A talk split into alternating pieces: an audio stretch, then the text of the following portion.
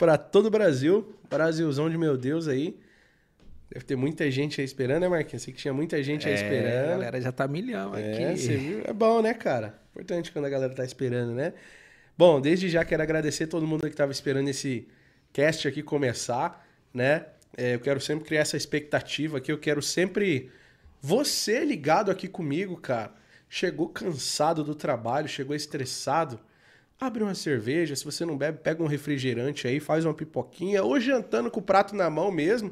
Eu sei que tem uma galera que tá balançando aí até na rede, que eu, eu rodo o Brasil, eu sei como é que funciona aí. Então, é, obrigado você que tava aí esperando esse cast começar. Essa semana inteira a gente vai ter cast aí com uma galera incrível. Amanhã a gente tem um papo com o Zé Alves, depois a CDN TV, depois a gente vai falar com o diretor da TechY também.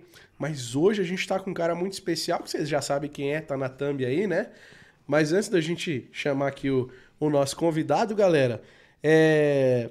pedir para você deixar o like, se inscrever no canal, você que não tá inscrito ainda aqui no nosso canal Loucos da Telecom. Hoje o maior canal com conteúdo para provedor de internet aí, né? Sempre produzindo tudo aí com o maior carinho para vocês. Quem viu o último podcast com o Damito aí, lembra que a gente não tinha a terceira câmera, né? Hoje estamos aqui, ó, com a terceira câmera, a câmera do apresentador, cara. O patrocínio veio e veio forte. A galera da Expo e SP, o Marconi aí, ó, falou: "Compra que eu pago". Bateu na mesa e falou: "Compra que eu pago". Eu não pensei duas vezes, eu fui lá e comprei. Então estamos agora aí com três câmeras, sempre para entregar uma qualidade top aí para vocês. Então obrigado, Marconi. É... Quero já falar dos nossos parceiros aqui, patrocinadores, já no início do podcast, né? Agradecer o pessoal da W2A, né? Que é o provedor de internet da nossa região aqui, que fornece a internet aqui pra gente aqui, para as nossas lives, para os nossos podcasts. Então, obrigado aí toda a turma da W2A, tá? Por fornecer o nosso link. Agradecer o pessoal da Lidera. Se você quer instalar um SVA de qualidade aí para você fidelizar o seu assinante final, você tem que falar com o pessoal da Lidera, meu. Não perde tempo não. Eles têm o Cloud Storage, né? Que é para você ter mais de é, entregar para o seu assinante final aí mais de 100 gigas. 100 gigas, né, Rá? 100 GB na nuvem, tá? Pensa, o seu assinante com 100 GB na nuvem, fazendo o upload das fotos dele lá, eu já falei, eu uso muito. E, cara, você acha que ele vai querer cancelar com você? Não vai. Tem também a questão do... do eu sempre esqueço lá o antivírus, cara. McAfee. É, aqui, assim, ao vivo é assim, né? Quem sabe faz ao Aqui vivo. nós, a gente tem, nem tomou uísque ainda, hein? nem tomamos. Mas aqui é crente. Toda a água. Ô. Glória. uma CAF, né? É, é, CAF você instala no, no- em todos os dispositivos do seu assinante final, tá bom? Que é o antivírus, né? Instala no computador, instala no celular também. Isso te ajuda aí até você não sofrer ataque de DDoS, né? Que é, um, inclusive, foi um dos temas que a gente falou com o Damito aí na live passada, tá? Então, é, quer instalar SVA, quer oferecer um SVA para fidelizar o seu assinante final, fala com o pessoal da Lidera. Certo, galera? É, outro também é a Expo SP, né? É, a Expo SP é nosso parceiro, a gente está em todas as Expos e SPs, né? Que tá rodando o Brasil. Eu tô em todas. E eu não tô sozinho, eu tô com o Marquinhos, inclusive. Tamo a gente junto. vai junto, eu fico lá no stand da Max Print lá. Que eu, inclusive, hoje o Marquinhos também tá aqui representando a Max Print, que também é um parceiro nosso, um patrocinador nosso. Dormindo de conchinha. É, dormindo. Ah, essa parte você precisa falar, né? Pede uma cama só, né, Marquinhos? Uma cama pra só. economizar, né?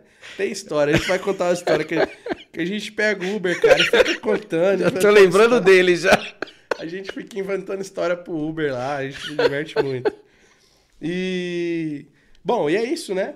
Max Print é nosso parceiro com o NUS ONTs Max Print ISP, tá bom? A Expo SP é o maior evento aí para provedor de internet gratuito, rodando o Brasil e também vai ter o nacional aí, final do ano, novembrão, acho que 3 e 4 de novembro. Confere no link na descrição, os eventos são todos gratuitos, tá? São Paulo. É, e é isso aí. Obrigado os parceiros aí. Agora eu vou trocar ideia com ele aqui.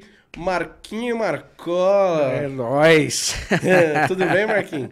Beleza, Thales. Cara, Graças eu, a realmente eu Deus. tô muito feliz que você tá aqui hoje comigo, cara. Pô, obrigado. É verdade. Você é um cara que tem uma animação, um alto astral.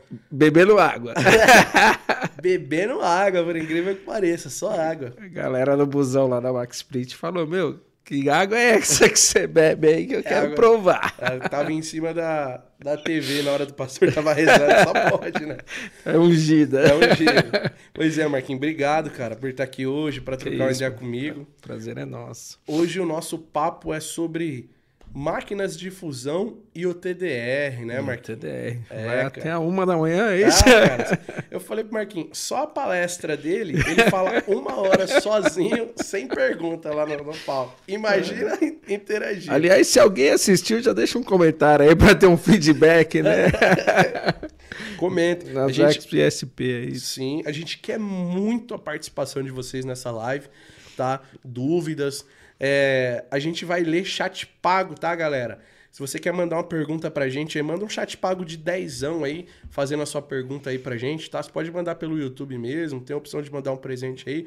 Mas quer mandar um chat pago, a gente vai ler no final, tá? No- do meio pro final do podcast aqui, a gente vai ler todas as suas perguntas. Então, quer mandar um chat pago, manda um chat pago de dezão aí, que a gente vai ler a sua pergunta, tá bom? No final aqui do podcast. É, Marquinhos, Isso aí. Cara, a gente sempre é, ouve falar em marcas de máquina de fusão, né, cara? Vou citar algumas aqui. Não Mas necessariamente. já vai entrar não assim no- necessariamente da maior, quer dizer, da melhor para pior. Não necessariamente dessa forma.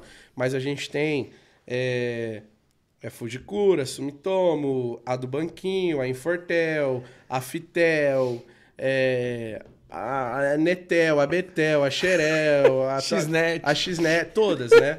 A gente tem muitas máquinas de fusão hoje no mercado. E o TDR também. A gente tem infinitas marcas no mercado hoje. Mas, cara, eu sei que eu não preciso comprar uma máquina de 30 mil para mim que tô começando agora. Eu posso começar com uma máquina com custo-benefício mais barato. Talvez ela não vai entregar o mesmo resultado devido a alguns fatores, etc, de uma para outra, né? Que eu, você vai explicar isso pra gente, né? Sim. E é justamente isso que eu quero saber, cara. Hoje eu queria de fato deixar de lado essa questão de marca pra gente focar no conteúdo das máquinas, no conteúdo dos equipamentos. O qual é a máquina que eu preciso para determinado projeto? O que diferencia uma máquina da outra? Não falando de marca, todas fusionam e todas derrete to batch. Mas o que diferencia essa questão de motor e tal, né? Só pra galera entender um pouco do nosso papo, como é que vai ser hoje aí. Mas antes da gente entrar nisso aí, Show. cara, conta um pouquinho da, da sua história, da sua trajetória aí pra galera te conhecer também. Puta, vamos lá. Amém? Amém? Posso ouvir um amém aí no chat? Beijo pra Simone, né? É, Max Prince pessoal- tá ligadinho, toda a galera de vendas. A Cíntia lá, sua esposa, É. deve estar ligada com seus filhos, né, cara? É, eu espero que sim, não mandou nada aqui. Não liga eu tô aí. lendo quem mandou aqui, ó, tô assistindo. né? O Simone mandou, a galera da Max Print também tá bem empolgada aí. Obrigado pela participação. William Gama, nosso diretor, que tem dado total apoio aí também pra nós. Isso tem sido muito legal, né, Thales? É. Ah, Marquinhos, o pessoal fala... Bom, já comecei. o pessoal fala que eu interrompo muito. Ah, eu vou- Que eu interrompo de... Então eu vou deixar você falar. Mas antes da gente falar, manda depois lá, Rafa. Manda trazer o refri pra gente lá. Ah, vai ter comida? Ah, Oh, aleluia. sempre tem, né? Dizem Pra que crente não comer. bebe, É. mas come com a beleza. então, Ô, por favor, né? Não faz isso comigo que eu vi direto. É. Marquinhos, e aí a gente tem aquela brincadeira, né? É. Nada se cria, tudo se copia, né? Ah, lógico. Ô, o Vilela... Já, já... já, já, falei até o nome aqui do, do, do cara. Um abraço pra ele, Tem que eu sou seguidor dele. É, o. Vilela, o Vilela tem uma inteligência limitada que ele tem uma brincadeira lá, É. que é ele pede pro convidado trazer um presente inútil pra ele, né? Puta, Só que é aqui a gente tá fazendo diferente, como eu te falei. Eu tô pedindo pro nosso convidado trazer um presente útil ou inútil. Ou pode ser os dois. Ou pode ser os dois, né? E você trouxe alguma coisa assim? Ô, Thales, ô, lógico, né? A gente tem que estar preparado Eu quero aqui. ganhar- a real é que eu quero ganhar coisas. Na entendeu? verdade, entre o TDR e a máquina de fusão, eu acho que isso daqui pro dia a dia, pra você gravar, pra fazer iluminação, vai ser muito mais importante. Olha aí. Ó, ah, é uma. Deixa eu tirar aqui. É uma lanterninha de, É uma lanterna pra você fazer. de cabeça. Fazer o subterrâneo aí, ó. Não, aqui é o útil, cara. Olha só. Aqui é o útil, irmão. Totalmente. Deixa eu ver. Cadê o botão de ligar? Aí, ó. Ligou. Ligou? Não. Ué. Não tem Ih, bateria? cara. É mano. Ué, tá, velho. É, não tem bateria. Essa é a parte que ele se torna de 0 a inútil. 100, 100 a 0 em um segundo. tá Entendeu? Se tivesse bateria, seria útil. É, não, mas adorei, cara, o presente. Obrigado. Eu vou guardar e vou colocar a bateria, vai ser muito Valeu. útil. Já tem umas quatro feiras que eu ganhei ele, até hoje eu não usei. Eu acho que é bem acabar- inútil. Se acabar a energia aqui, eu vou, vou providenciar e colocar a bateria. Né? Pronto, mas aí, cortesias Feitas. feitas aí, né? Meio de campo feito aí. né? Agora sim, cara, vou passar a bola pra você, Marcos. Vamos Conta lá. um pouquinho da sua história pra gente, cara. Vamos lá. Eu nasci lá em Ó, 1990. vou falar pra você não ficar vibrado nisso aí não, cara. Bloqueia a tela. Ah, é? Senão você fica doido. Se não, tira atenção. Ô, Gé, eu ia mandar um abraço pra você aqui, mas não vou mais não, tá? Que eu tava vendo Senão sua mensagem. doido. Bom, Thales, em 1997 eu era um Calma. mero office boy. Ninguém era nascido aí. Ninguém era nascido. e aí eu trabalhava numa metalúrgica em Santo André e minha colega foi trabalhar numa das principais empresas que já trazia máquina de fusão no Brasil. E, e ela não sabia o que era, ela falou, Má, vem pra cá, que é uma empresa que vende cabos. Aí eu pensei numa lojinha, mano. Eu falei, ah, não vou não. Aí, quando eu fui, aí, puta, muito legal. Ah, vi os quadros, escritório na Flórida, escritório no Peru, eh, aquela coisa toda. Falei, nossa, é uma multinacional. Aquilo já me impressionou. Eu era office boy do, do comercial e tinha o office boy do financeiro. E, e- e minha chefe, sempre a gente levava, fazia alguns serviços particulares, aquelas coisas, esquecia uma carteira, eu ia lá, a mãe dela dar um puta café da manhã, que eu nunca esqueço disso. Era muito bom. E ela gostava muito de mim, né? E ela criou o departamento de marketing e ficou doida para me levar. Eu falei, Dri, adoro você, te amo. Aliás, um beijo que eu tenho certeza que ela vai assistir depois, que ela é de marketing. A gente tem contato até hoje. Que legal. E Patrocina nós. é, patrocina nós. né? E aí ela não fui e falei, olha, faz o seguinte, o office boy do financeiro, ele estudava marketing. Eu falei, ah, leva o Jay, né? E eu indico um colega para ficar no lugar dele.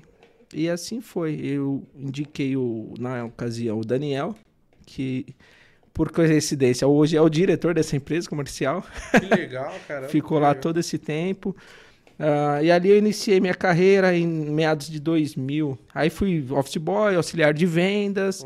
Depois, em- na década de, ali de 2000, existe uma... Existe ainda hoje, mas não é tão conhecida, uma associação que é a Berimest, Associação Brasileira das Empresas de Telecomunicações.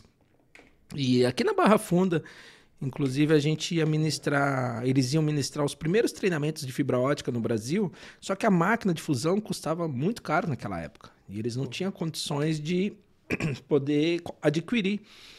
E ali era uma das formas do meu diretor fazer o merchan e também ir me treinando, né? Eu já sabia, né? Aprendi também com o saudoso Vanderlei Volpiano, que é um cara que também marcou muito assim a minha carreira. Até vou falar dele depois. E, e ali eu fazia o merchan. Então eu fazia a parte prática com a galera. A galera via toda durante a semana a teoria, né? Segunda, terça e quarta, tudo sobre fibra ótica. E na quinta eu ia lá com a maquininha debaixo do braço para o pessoal poder fazer a fusão mesmo, que era a sensação. Eu lembro que a gente participava de Telexpo, né? Que era as feiras na época. Cara, quando a gente projetava essa imagem da máquina na, no telão, Aham. parava a feira, cara. Mas a gente não tá falando, da- por exemplo, aqui a gente tem um modelo de máquina aqui que é assim, praticamente cabe na palma da mão, né? Sim, sim. Não é assim. Ah, não, aqueles trambolhão lá que Explica vocês já viram aí no Facebook, eram máquinas grandes. Eu já peguei ah, uma, as mais atuais. né, Tem colegas aí que trabalharam com aquelas de microscópio, que você fazia ó, o alinhamento ali bem manual mesmo, né? Uhum. Então, quando eu efetivamente entrei em vendas, eh, já era eh, essas máquinas parrudas ainda, não eram tão portáteis. Uhum. Eu lembro que o OTDR, o primeiro que eu vendi, que foi pro nosso colega do Acre, inclusive, né? Por coincidência, a gente, Ou do Acre. é, a gente Ah, teve legal. no Acre agora, semana passada. Meu primeiro OTDR foi para uma empresa chamada Conecta. E olha que interessante, tinha um cara na plateia lá semana passada na palestra que era da Oi. Aham. E quando eu citei a Conecta, o Munir, ele acabou a palestra, ele me procurou, falou: "Pô, Marcos, verdade, cara, o Munir construiu muito a nossa rede aqui, eu lembro dele e tal". Que da hora. Deve ter Coisa sido de aquele 20 OTDR anos. lá. Foi, cara, e era um OTDR grandão que Uhum. Nem salvava as curvas. Aí você imprimia, salvava ou num disquete ou você imprimia, já saía a bobina, um- a impressora direto do OTDR. Impressora? É, ele tinha uma impressora interna que você já imprimia o relatório de teste ali na hora. Nossa, como é o nome daquele amigo que a gente visitou no sul lá? É o Marcos, né? Da Marcos é também. Conecta também, Conecta. né? Fugiu o nome agora da empresa. É, ele, é, o Marcos. Ele é prestador de serviço lá, Cara, famosão. que xodóca aqueles Ele equipamentos, tem, né? né? Ele tem. No- aquele não faz a impressão. Aquele não, aquele é o TD1000, que é um modelo mais, mais novo, né? Assim, Uhum. mais portátil. Uhum. Aí esse que eu tô falando é o TD3000, né? Que era da antiga Laser Precision, que depois virou NetTest, depois virou GN NetTest e foi Uhum. vendida pra, pro- finalmente para Anritsu. Que a Anritsu é, acabou... Uhum. Não, é, não focou na marca, comprou para fortalecer o nome Anritsu, vamos dizer Uhum. assim. É o que o E- crente gosta. Oh, aleluia. Pra quem não tá vendo, ó, tá, tá vendo sim, ó, lá na É, TV tá chegando os comes e É o bebes. que o crente gosta aí. Eita, Deus. Vamos entrar na carne aqui, ó. Não, era pra isso, você. Tá ótimo. Show. Tem mais ali qualquer coisa. E ali. E aí eu fui, trabalhei ali por 13 anos. Uhum. Engraçado que chega um determinado momento que eu falo, cara, eu vou passar a minha vida inteira só sabendo o que é máquina de fusão e o TDR. Então, eu cansei. Cansei da rotina, cansei de tudo. Tava num casamento, assim, aleatório e conheci o diretor da Clint, que é um grande distribuidor da Furukawa hoje. Legal. E o Flávio ali então me convidou. Trabalhei esse período na, na Clint, então passei a conhecer o mundo de cabeamento estruturado. Inclusive, eu tenho uma história que eu acho bacana e é até legal mencionar, eu comento isso toda vez que eu tenho oportunidade. A Furukawa, ela fez uma estratégia muito forte naquele negócio de certificar o cara Furukawa, né? Legal. Técnico de rede que se torna um certificado Furukawa é que nem um Cisco, uma outras marcas aí conceituadas, né? Uhum. E aí eu já tava com esse convite da Clint, mas eu ainda tava na outra empresa. Eu falei, puta, e agora? Não conheço nada de cabeamento estruturado. Não sei nem o que que é um RJ45. E teve o primeiro evento de FTTH no Brasil. Isso nós estamos falando, acho que meados de 2009, 2010. É, foi 2010 que eu fui pra Clint. E, e aí eu cheguei no stand da Furukawa e falei pra moça, escuta, vocês não tem nenhum programa de treinamento e que a gente possa aprender sobre isso? né?" Ela falou, olha, o cara que cuida dessa parte está atrás de você. Era o, tava chegando no stand o Marcos Ciaceiro. Senhorzinho que hoje tá na Clint e, e gente finíssima, gente da melhor qualidade. Eu virei pra ele, puxei um papo ali, ele falou, olha, cara, eu tô saindo dessa área. Eu tô indo pra um tal de FTTH.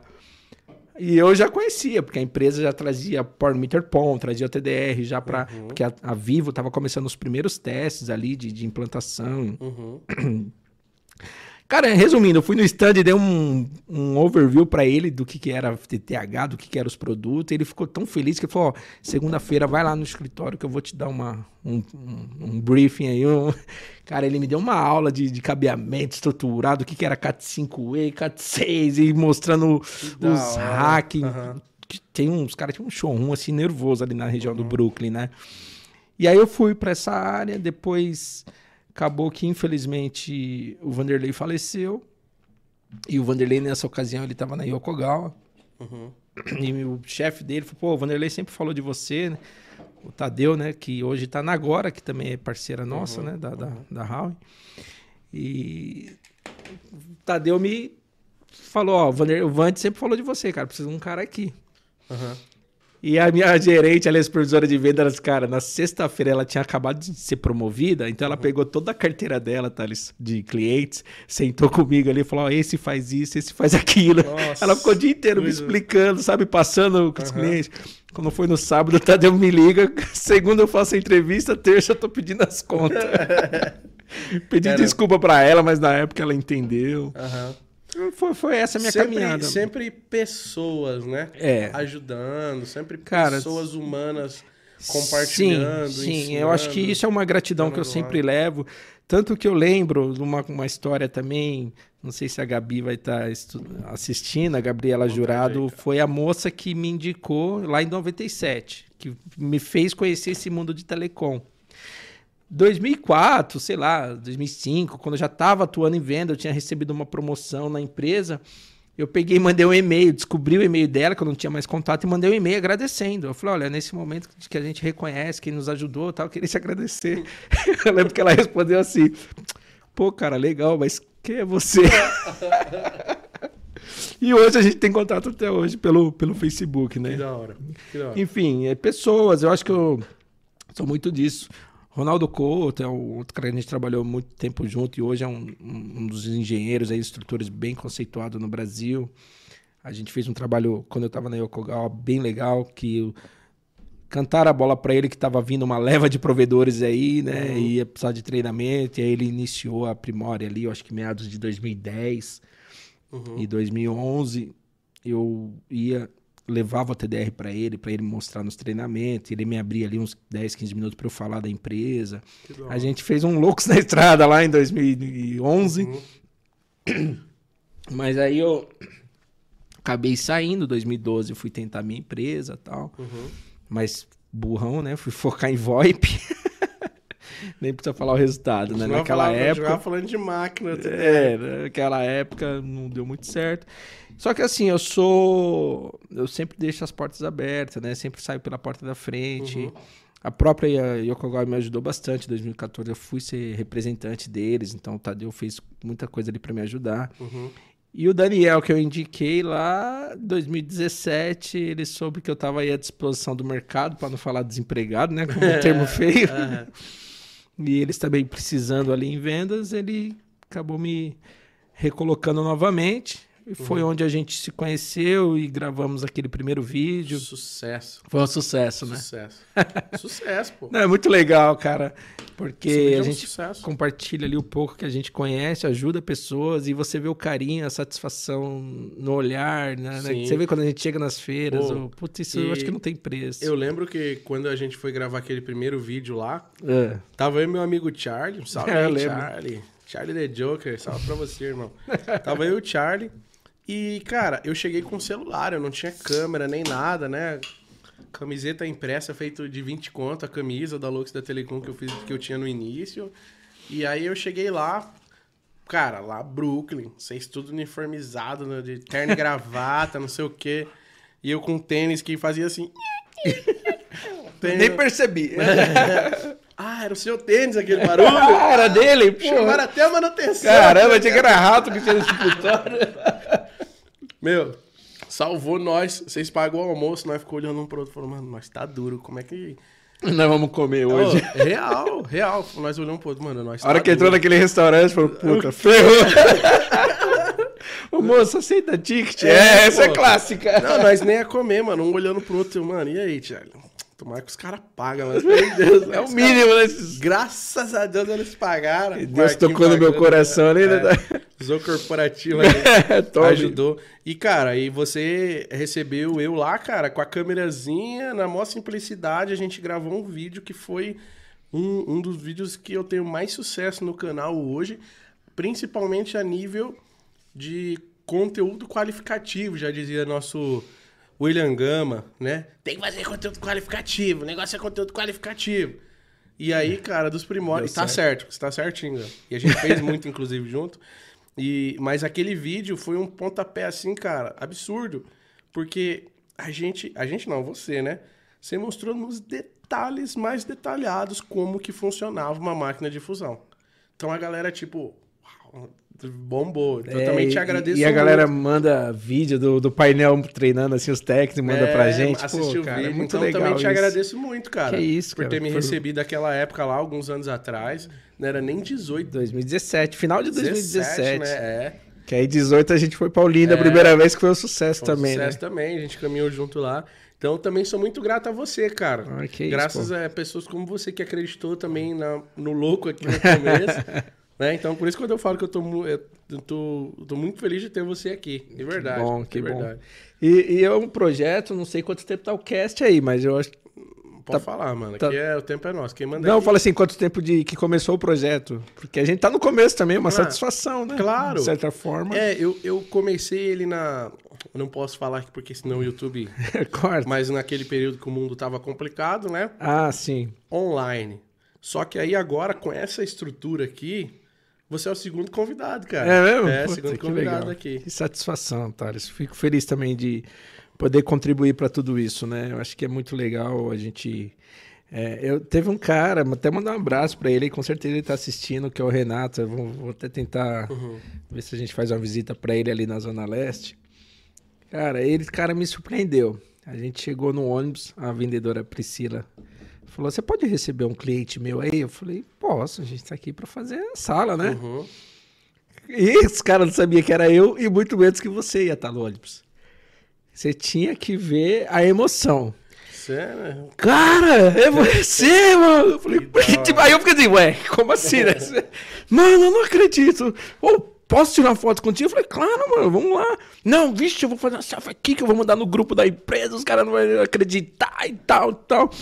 E eu achei muito satisfatório que era o gesto, né? Talvez por alguns vídeos nossos que ele assistiu, de uma forma de demonstrar esse carinho e é muito legal, os pessoal. Aí no final ele falou assim: pô, você, o seu diretor aí, vocês são pessoas acessíveis. Eu falei: lógico, caramba. Demais. É muito bom, né? É gente- outro também, acessívelzão. Demais. O. Pô, como é o nome do, do amigo lá, cara, que levou nós pra dar um rolê de Mercedona lá? Ô, né, tem que falar é, dele, vai né? falar dele. Porque ali a Depois eu gente, puxei o nome dele. a Cara, gente parceiro. tava. a Qual era o gente- estado, A Marquinhos? gente tava em Natal, né? Natal. A gente tava pagando de playboy É, ali, tá? é. E o Marquinhos, galera, pra quem não sabe, conhece provedor no Brasil inteiro. inteiro ele conhece provedor. Então, cara, quando a gente tá indo fazer um. indo pra Expo ISP, ele já começa a ligar pros amigos deles que é provedor. Inclusive, a gente visitou um no Acre, que tá até aqui o bonezinho deles, ó. Fiz questão Ô, de, aí. de deixar aqui, que é o pessoal da Sem Fronteiras, né? É o segundo maior provedor do estado do Acre. E ele recebeu a gente, saiu um Loucos na Estrada lá, uma visita incrível lá. Então, obrigado aí, né? Todo mundo da Sem Fronteiras que, que recebeu a gente. Né, Nossa, que, que estrutura, hein? Aquela casa ali, casa do governador. É, cara, mano, a casa lá é muito top. A casa, as estruturas.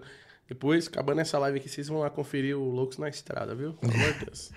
Mandamos até um rap aqui, ainda não pode cantar, senão o YouTube derruba, Derruba, né? Vamos fazer a nossa versão. É, É isso aí, Brunão. Um abraço, viu? Brunão, Com certeza Brunão. tá, tá ligadinho aí. O pessoal da Embrasnet também. Embrasnet. Ah, O pessoal da Embrasnet também recebeu a gente Cara, lá. que- Vai, que ser, o, que vai ser o próximo Loucos na Estrada, às 8 horas da noite. Próxima sexta, às 8 da noite. com certeza. Vamos dar um abraço aqui pro Henricão, né? O Henrique da, da Megatron, que tá sempre na. Tá aí também assistindo? Tá, tá Ah, ligado? Não, já mandou umas fotos aqui, ó. Henrique, Diego, Regis. É. Regis. Diegão, o Regis, é, tava agora lá, né? E, Região, no Acre. É engraçado, né? Cada viagem é uma amizade nova que a gente faz, né, Thales? Isso é muito, Esse mundo é muito louco. muito top. Falemos delas, Marquinhos, agora? Vamos lá? Vamos, vamos ao que interessa? Não, você não terminou. Agora você tá de casa nova A minha também. história é. Aí eu fui até o ano passado também, no meio dessa, desse fuzuê todo. Eu tava louco, viajando pra cima e pra baixo. Minha esposa engravidou. Eu falei, eu preciso dar um tempo. Parar com as viagens, ficar mais perto de casa. E aí eu fui trabalhar na LDS, que é uma empresa que faz manutenção de máquinas, inclusive, e, e algumas vendas. O Leandro, um cara fantástico, sempre trabalhou para Furukawa também, tava lá em Santo André, do lado de casa, tá? Legal. Cinco, eu falo que 5 para 5 o filho dele já tava com a chave na mão, 5 horas a empresa fechava, 5 e 10 eu tava em casa. Minha esposa top. tava até estranhando. E quando eu mandei uma mensagem pro, pro Gama, né, falando que eu tava lá, ele falou, pô, não pode falar palavrão aqui, né, senão cai, né? Não, palavrão pode falar. Pode, né? Ô, seu viadinho. Só não pode cantar, é engraçado, né? Só não pode cantar, não pode, mas palavrão pode. pode xingar Pode aqui à beber, vontade. pode... Vamos pensando nos nomes aí pra gente xingar no final do episódio. A é que você chamou o Gama? Não, ele me chamou de Ah, viadinho, tá, pô. você- Eu pensei que você mandou, viado. Não, você é louco. Máximo respeito aí com o diretor. respeito. pô. É ele que falou, pô, Zé Viadinho, precisando de um cara no Se seu fosse perfil também, não tem aqui. problema nenhum. não, tem preconceito não, nenhum, jamais. pô. uma forma carinhosa de chamar os amigos, né? Com que a gente já certeza. se conhecia aí dos eventos. E eu falei, pô, pior que agora eu tô aqui, vamos ver o que vai ser aí e tal. Eu tava num outro momento. Aí acabou que fiquei um ano lá em Santo André. E nesse ano voltamos a nos falar. Falou, ó, tô aí. Falou, então bora pra pista. Entrei dia 21 de março na Max Print, ele já me deu a relação, falou, Tó, os eventos é seu. Dia 25 nós já tava em BH, viajando com quem? Com quem que pede nota fiscal? Rodrigo. Rodrigo! Rodrigão. Rodrigão. Um abraço, hermano, boa noite, espero que abraço, você esteja Rodrigão. ouvindo. Um abraço, Rodrigão. Fizemos uma viagem ali de- com a nave do chefe, né? Lógico. Ah. É. E foi muito legal. E aí ele fiquei um período até em vendas atuando aí fortemente. Agora ele mudou novamente a, a estratégia. Falou, não, cara, eu acho que vamos focar naquilo para que eu te contratei, que é além dos eventos, você dar esse suporte para o time, né? Então, Legal. o time interno nosso lá de vendas, tem um bom número de vendedores. Uhum. E justamente nessa linha que a gente chama de instrumentos, né? Porque hoje a Max Print ela tem essa linha de instrumentos, tem ativos, né? Que é o NT, onde você está sempre falando aí, Uhum. e tem passivos, que é CTO, cabo. Uhum. Então esse segmento e a Huawei. Esse segmento de instrumentos vai ficar sob a minha minha responsabilidade, vamos falar assim, e fazer a galera fechar e trazer Claro, negócio. Entender. E pra nós ficar melhor, né, Thales? A gente tá na feira lá, não tá preocupado em, em cadastrar o cliente, ver se aprova o crédito. Não, só Apresentar preocupado em mostrar o né? produto, oferecer o que tem de melhor, entender a necessidade do cara, passa a bola pra dentro de casa, o vendedor, ó, fecha. É. Então E- tá bem legal. E Marquinhos, uma coisa que eu, que eu gosto de você, cara, é o seguinte. A gente tem muitos instrutores hoje. Come aí, cara. Fica à vontade, pelo amor de Deus. Vai falando aqui, a Aí deixa que a eu tenho galera pra comer. fica comentando, pô, achei que o louco ia fazer academia, não sei o quê. Tá, e todo dia tem essas coisas. Todo podcast tem isso aí. tá, beleza. É o jeitinho. É, é, cara, a gente tem muitos instrutores hoje no mercado, sem citar nome, a gente tem muitos instrutores, mas na minha, na minha sincera opinião, nenhum deles consegue transmitir a mensagem de um ensino, de um equipamento, igual você consegue transmitir. Passando a informação correta, que você sempre. Pô, você é um cara experiente, que sabe, conhece, conhece do equipamento. Você conhece, não adianta. Só que você sempre consegue transmitir aquilo com alto astral, fazendo o cara entender. Não é aquela chatice. Ó, o conector aqui, ó, tem que tacar a tampa. Se você for falar disso, você vai fazer aí uma brincadeira ainda pro cara entender. Ô, meu amigo, caramba. Isso não é chiclete. É, aí, ó, tá vendo? Quando o cara abre o sorriso, ele, ele faz. Eu pego que pra... E eu tô sacaneando muitos técnicos aí, porque eu chego na palestra e eu falo pros caras, ó, pergunta pro seu técnico lá se ele fez teste de arco. Você tá ferrado, os caras vão me xingar aí no chat. Que que é isso? Inclusive, chat, chat pago aí 10 anos pra você mandar pergunta. Já? Ih, caramba, Tá. ferrou. Ô, Marquinho, eu vou te pedir já, por onde a gente vai começar falando, Marquinho? O TDR Eu acho ou que é melhor... máquina de fusão? Vou falar pela máquina, né? Que eu acho que eu. Até o processo em campo, primeiro faz o rompimento, depois faz o teste, né? E o TDR a gente fecha com chave de ouro aí que a galera tem. Meu abraço. Ô, Thalisson, Ah, só voltar um pouquinho ah, aqui. temos chat, dois chats Como é que você fala de visitas incríveis e você não menciona o nosso amigo Fred de Goiânia? Fala pra mim. Da Line. Fred, cara, da Line. Que recepção, tanto, cara. Nossa, é que é tanto. A UOL também que a gente visitou. é que é tanto provedor que a gente visita, né, Marquinhos? Que Tá visitando mais. desde que- janeiro visitando provedor, né? Tá, tá Então, milhão. É, mas, Mas um o grande Fred, abraço pra o Fred eles. me surpreendeu bastante, porque eu visitei uns 3, 4 anos atrás, era uma casa ali, uma operação iniciando. Você viu o tamanho do prédio que ele tá, indo pra terceira sede. E é a mesma humildade, mesma simplicidade, ele assistiu o evento até o final, esperou a gente desmontar. Isso é legal, né, cara? Ele falou, não, vou levar vocês. E levou. É, então um grande abraço também, hein, Fredzão. E a, a foi pamonha, né, que a gente conversou. É, Forte Deixa- abraço, viu, Fred? a gente Obrigado. vai começar falando das máquinas. É, e o... Vamos falar da máquina, vamos Vou ler só dois chats pagos aqui, ó. Lê aí. Um do Marconi, que ele comentou aqui, ó. Marquinhos é old school. Um salve aí para os loucos que estão acompanhando esse essa super live. Estamos juntos sempre. Bom, como eu falei, o Marconi chegou forte aí, galera. Patrocinou o nosso, a nossa terceira câmera, essa câmera aqui que, que tá em mim aqui, ó. Então, obrigado aí, Davi. Chegou forte. Todo dia 10 vence, tá? Depois eu vou mandar certinho. Valeu, Marconi. Forte Obrigado. abraço aí. É, cara, eu renderizei as artes aqui, ó, pra ficar passando na TV e esqueci de pôr a da Expo. Imperdoável. É, imperdoável. Dá mas, pra derrubar a live aí? mas o link tá na descrição. Deixei o primeiro link na descrição do vídeo da Expo ISP pra vocês participarem. Obrigado aí, E- mandou 50, 50 conto, 54. Caramba. E Anota meu pix aí, Marconi, no mesmo celular. O. Damito também, Daniel Damito, mandou vintão.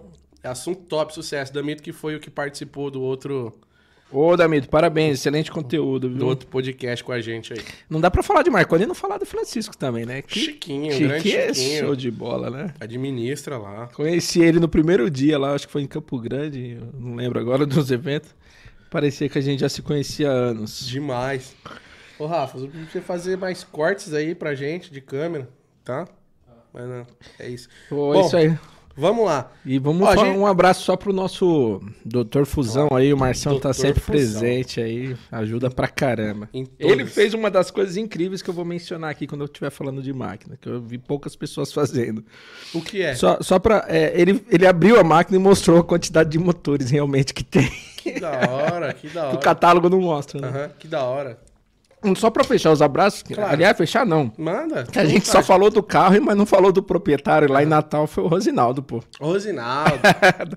Rosinaldo lá da Faberlight, presta bastante serviço também pra galera aí, as operadoras. levou a gente pra um, um restaurante top, Top, lá. né? A gente ouvindo a música ao vivo parecia que era paydrive, né? Pendrive, parecia que era o cantor cantando. Coisa de Um louco. abraço, Rosinaldo. Pessoas E incríveis. São, são pessoas que passam por aí. E o Romário também do Sul queria desenvolver essa ferramenta, Thales, que Uhum. antes de falar da máquina, como essa ferramenta faz parte dos preparativos para você poder fazer a fusão, eu, eu vou fazer aqui uma demonstração, um merchan gratuito para ele, porque é um cara que merece, um cara Claro. guerreiro. O que, que é isso aí? Esse aqui é um cortador longitudinal de tubo luze. Né? Você- Ou seja, você vai fazer a sangria do cabo. Então, normalmente a galera usa aquele que parece um grampeadorzinho. mas Aquilo ali solta, quebra, ou quebra fibra. Esse aqui não, ele é um modelo até bem parecido que a Corning comercializou muito no passado. Quem construiu muita rede usou muito da Corning. Só que hoje você joga no Mercado Livre da Corning é 4 mil reais, sem condições. Então aqui você coloca o tubo aqui dentro, trava ele aqui, rosqueou. Nem precisa se preocupar com tensão, só travou, ele já fica na medida certinha e você sai abrindo o luz então fora a fora, Que top. de uma forma longitudinal.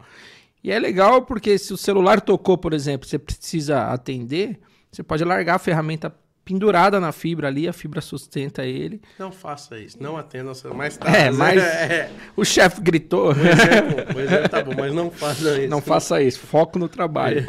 Então é uma ferramenta bem legal que eu, eu gosto de mostrar. E por falar em ferramenta, pessoal, é, tem ferramenta para tudo. Abridor longitudinal de, de, de tubo luz, tem de capa de cabo, tem é, roletador de capa de cabo. Então procure, quando eu- é o que eu falo nas palestras, né? Antes de falar da máquina, eu acho que é legal falar das ferramentas. Claro. Duas coisas. Usar ferramentas adequadas, né? Que eu acho que é o que torna aí o cara diferenciado e ter o total zelo por ela, né? O total cuidado com a ferramenta. Principalmente o clivador. Porque para quem está ouvindo e nunca acompanhou uma fusão, o clivador é uma espécie de uma ferramenta que faz o corte na fibra. Né? É como eu costumo sempre dar o exemplo quando eu estou dando treinamento de um, já viu um piso, o cara vai assentar um piso, ele não faz aquele risco primeiro, depois ele quebra assim, sai certinho. Uhum. Então a lâmina do clivador ele tem, ele faz esse papel, que a, a fibra ótica é vidro, então ela risca. Quando você dá aquele último passo em cima, então é como se quebrasse ali a fibra. Claro, um ângulo perfeito. E os caras jogam, só que aquilo ali, cara, ele desalinha muito fácil o clivador. Qualquer queda, qualquer probleminha, a lâmina fica torta. E a- o resultado da fusão já compromete.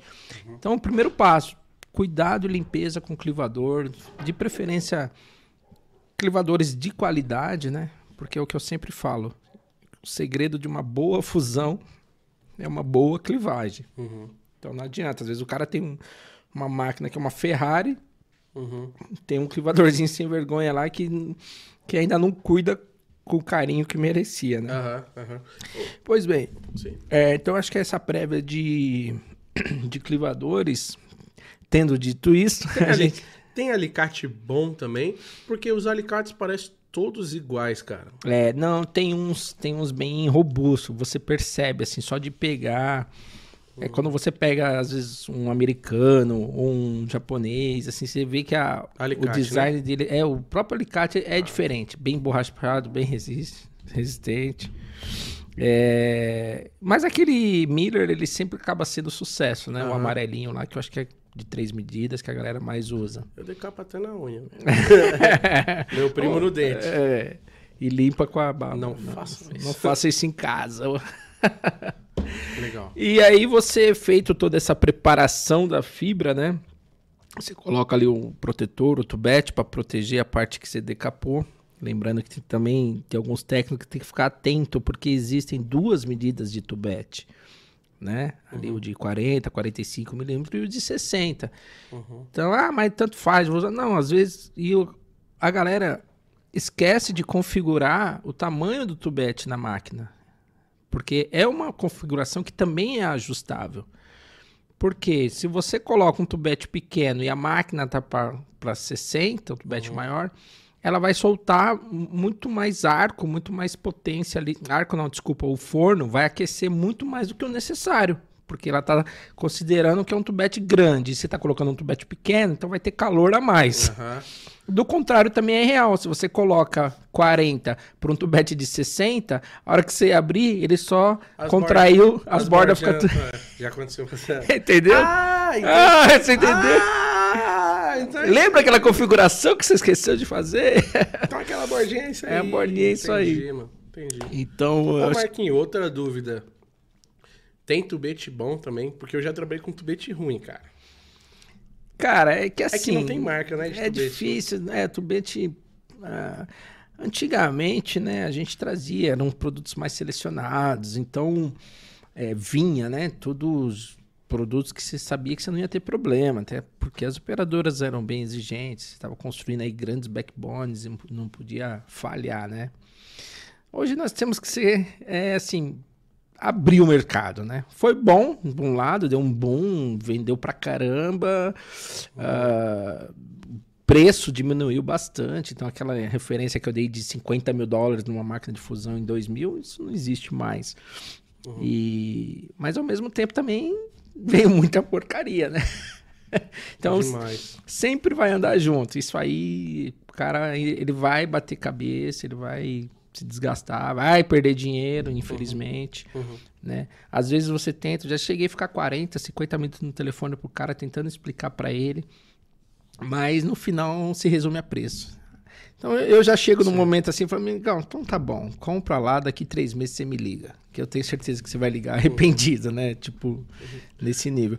Então, tubete, o ideal às vezes tentar procurar ver se já vem com, com a KCTO, com a caixa, né? O- Se é, já, se você já compra uma caixa com, com, com uma marca diferenciada, com produto de qualidade, a tendência é que venha todo kit bom, né? Aham, entendi, entendi. né?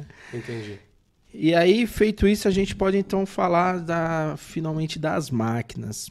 Máquina de fusão, eu sou meio saudosista, né? Nessa época aí eram três grandes marcas que não tem necessidade de ficar ressaltando aqui. Apesar de que a gente trabalha com uma delas hoje, que é a Fujikura, mas são a gente identificava assim, de uma forma geral, era japonesas, Fujikura, Sumitomo e Fitel. é, eram essas três aí que trabalhavam com seus respectivos representantes no Brasil. Ah, depois começaram a vir ah, outras como chinesas conceituadas, né? Que eu trabalhei numa empresa em 2013 com o Edgar, lá mandar um abraço para Edgar da, da Penha. A- essa recente que eu tava, ela, a LDS, ela fortaleceu o nome de uma empresa chinesa aqui no Brasil também, porque ela foi, o cara foi pra China, o Leandro foi umas três vezes, estudou, conhece, então desenvolve. Porque eu costumo dizer assim, nessa época aí de 10, 15 anos, eu era meio, né, ah, falava chinês, para mim eu já associava com porcaria, Xing Ling, vamos falar assim. E depois não, você vai vendo que uma Dell é feita na China, que várias marcas são feitas na China. Tudo vem da China. Tudo vem da China. Esse fone, esse microfone, essa Coca-Cola aqui se bobear. Você entendeu? Então, como um carro, como um microfone, qualquer, como qualquer outra coisa, você tem que saber comprar. Principalmente máquina de fusão. Entendeu? Ah, então, você vai trazer uma máquina legal, que vai te atender, só que você pode correr o risco de trazer uma porcaria. Eu lembro uma vez que nós estávamos numa dessas empresas que eu mencionei, estávamos estudando alguns fornecedores, né? E veio lá um chinesinho que ele estava na Netcom, eu acho. Netcom é o fluxo chinês. é o fluxo. É, por isso que eu gosto da Expo. e aí, a... o que aconteceu? Falou assim, ah, essa, mar... essa máquina não dá perda estimada, foi alguma coisa assim. O cara fala, o cara virou pra gente e falou assim, não, fala aí qual é o resultado que você quer que eu que dê, que eu configuro aqui, já sai na hora, tal, uma coisa bem armada, né? configurar na hora É, ele, ele ia pôr o valor que eu quisesse. Mas enfim, o que, que muda, Thaleson, principalmente de máquinas de fusão? Que a galera faz muita confusão no mercado. É o método. Desculpa, é a coxinha. eu nem vi você comendo. Um pastelzinho que tá top. Tem que pôr a culpa em alguém, né? Claro. Não tem nem coxinha. Ah, os caras têm. É, O método de alinhamento de máquinas, o que, que é? É aqueles dois V-Groove que, na verdade, são. Deixa eu te dar aqui. Não vai dar pra galera ver muito bem, É, mas... mas todo mundo já viu uma máquina de fusão. Então, quando você abre aqui a máquina e aqui tem os compartimentos que você prende a fibra, aqui é o que a gente chama de carrinho, né? Mas Porque um ele anda. Se você... Pro, pro seu peito, assim, que acho que a galera vê. É. Isso. Então, aqui é onde a fibra. Você coloca a fibra, você, você empurrar aqui, você vai ver que ele se mexe. O nome técnico disso é, é, é V-groove, né? Que é esse groove, esse Vzinho ali onde você é, coloca as fibras. Só que tem o nome de campo, né? o nome de campo é carrinho. Ah, isso aí que é o V-Groove, o carrinho? é o carrinho, porra! Ah, Você Pô, tá eu achei que era alguma coisa dentro da máquina, velho. Juro por Deus, mano. Sério? Eu vou saber, eu não sei. Não, não. Pra mim, o carrinho é uma coisa, a que você tá falando aí, que é onde vai o negócio, onde Não, vai, é- onde você deita a fibra, eu chamo É o, fala até é o dele. groove, porque, o- porque, ele, por que falam V-groove? Porque ele faz um Vzinho, onde você coloca ali a, a fibra, que é essa parte aqui que se acomoda. Todo respeito. Não faz V nenhum, hein? Então, Abre a sua máquina de fusão Vamos lá, agora, vamos ver se tem um V aqui. Pronto, agora começou, vai tirar o foco da galera. Não, vamos E aí consegue. você, aí internamente, de fato, existem os motores. Tá. Então vamos lá. As primeiras máquinas tinham dois motores apenas. É, qual que é o sistema de alinhamento dessa máquina? Pela casca. E casca, eu- é uma outra coisa que eu gosto de ressaltar. Casca não é o que você descasca. Vamos supor, se eu pegar esse cordão aqui, Uhum. né? Tirei aqui todo o conector dele e tal, como se eu fosse fazer uma fusão. A última etapa antes de clivar, o que, que é? Eu decapar. Uhum. Então não é aquela casca que eu tô falando. Quando você decapa, que fica só no vidro, certo? Não fica sensível até que você tem que Fica. colocar o protetor. Então aquela parte que é a casca que a gente chama na teoria de fibra ótica. Não é nem o acrilato, Não né? é nem o acrilato. O acrilato é acrilato, é o revestimento para dar uma resistência ali para esse vidro que é a casca. Então, quando a gente fala. E o núcleo, no começo era engraçado. A gente que não conhecia achava que a fibra ótica fosse como um tubo e o núcleo fosse algo vazado. Aham. Entendeu? Não é. O núcleo é algo que ele é causado na própria fabricação da fibra, né? Então você pega aquelas. É, o, o nosso amigo Janete, ele tem umas fotos legais que você coloca na, na torre de, de lançamento, que chama, né? Que aí ela vai sofrendo um calor. Ali você tem uma pré-forma, que é um tubão de vidro, e ele vai aquecendo até virar uma gota. Daquela gota, aí eles começam a esticar até chegar nessa espessura que é a fibra ótica que todo mundo conhece. Depois que você assistir esse podcast, você coloca lá no YouTube lá, a fabricação de, de fibra ótica, não de cabo ótico, são duas coisas diferentes. Né? No Brasil hoje tem só dois fabricantes de fibra. O que nós temos bastante é fabricante de cabo. Entendi. Uma outra diferença que eu acho que vale a pena ressaltar. Pois bem, E aí eu tenho a casca, que a máquina vinha com esses dois motores e só aproximava as fibras. Do jeito que ela encontrava a fibra, ela emendava. Então ela não queria saber, por exemplo, uh, se o núcleo, que é. Eu falei onde a, que é pelo núcleo que a luz é propagada. Uhum. Né? Então a luz, aí, toda a informação, ela vem dentro da fibra ótica pelo núcleo. Tá. Então, se acontece o quê? Eu peguei um núcleo, uh, vou dar um exemplo. Se você pega um núcleo de uma fibra monomodo, ele é pequeno demais, meio de 9 microns. Uhum. Se você pega um de uma multimodo, que é outro tipo de fibra, ele é grande demais. 52,5, 60 microns. Uhum. Né? Então, você vê a, a, diferença que você vai ter de dois núcleos. Se por acaso o cara. Pode... Não, fala, dá pra ver na máquina, né? Quando você coloca. Sim, aquela imagem que ele mostra é justamente o, o núcleo. Uhum. Não, a, falando, ele mostra. Quando você, quando você bota os dois diferentes, já coloquei monomodo multimodo na máquina, claramente você vê que o núcleo. A, diferença, é... exatamente. Agora você imagina uma máquina que alinha pela casca, o que, que ela vai fazer? Ela vai só aproximar as duas e vai emendar. Porque ela não está enxergando o núcleo. Só que você, o que, que vai acontecer? É como um cano. Imagina você emenda um cano largo com um caninho fino. Uhum. A água vai escapar. Né? No nosso caso aqui, a luz. Você vai perder luz. Então, esse tipo de máquina, ela tinha umas. Ela causa, causam, né? Até hoje uhum. ainda existe alguns modelos, uma atenuação, uma perda de sinal de luz muito grande. Então, se você chegasse naquela época para uma Vivo, para uma Oi e falava: Olha, eu tenho uma máquina aqui, mas ela é de dois motores, o alinhamento dela é pela casca. Aí os caras falavam: Não, nem passa aqui na porta. Os caras nem te recebiam. Tinha que ser pelo núcleo. O que, que muda esse método de alinhamento pelo núcleo? De dois motores, a máquina passa a, ser, a ter seis motores. Né? Eu até pulei uma etapa aqui que uhum. seria a, a, de quatro motores que virou um sucesso no meio dos provedores. Uhum. Né? O que, que é essa de quatro motores? É um lançamento mais recente, mas os japoneses, talvez até para diminuir o custo, lançaram uma máquina intermediária. Então você tinha casca, dois motores, e você tinha núcleo, que era top da galáxia, seis motores. Uhum. O que, que é algo intermediário? Quatro motores que vai fazer quais movimentos? Dois movimentos vai aproximar a fibra e aí ela tem o groove ativo, que ela consegue fazer um outro deslocamento para buscar o melhor, é, o melhor alinhamento possível ali, entendeu? A uhum. ideia? Quatro motores com V-groove ativo. O V-groove ativo, por isso que eles falam esse termo.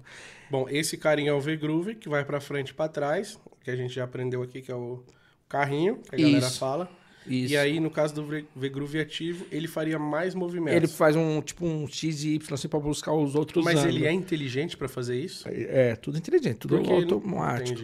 E aí, o que acontece? Inteligente Tem... não digo que eu, que, eu, que eu digo, ah, não alinha pelo núcleo. Tipo, já que não alinha pelo núcleo, o que, que esse V-Groove faz? Tô entrando numa tecniquez aqui agora. é.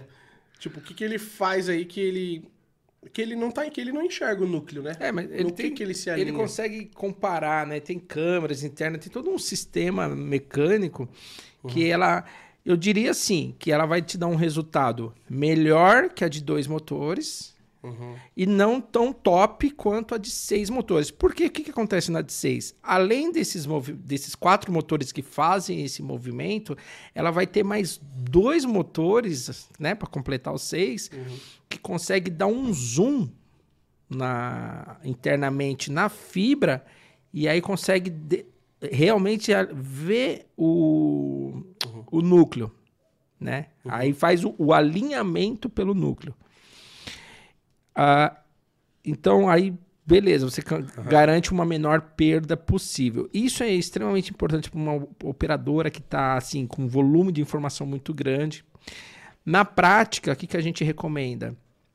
Se você vai construir o seu backbone, ali, o coração do, do seu negócio, que você tem um volume de informação muito grande passando, procure ir numa máquina pelo núcleo, seis motores. Tá. Né? Pro seu dia a dia, fazer até mesmo um assinante, tá uma CTO no poste, ou, ou, uma. A gente fala assim, até 48 fibras, né? Uma rede menor, local ali. Beleza, quatro motores já vai te atender muito bem.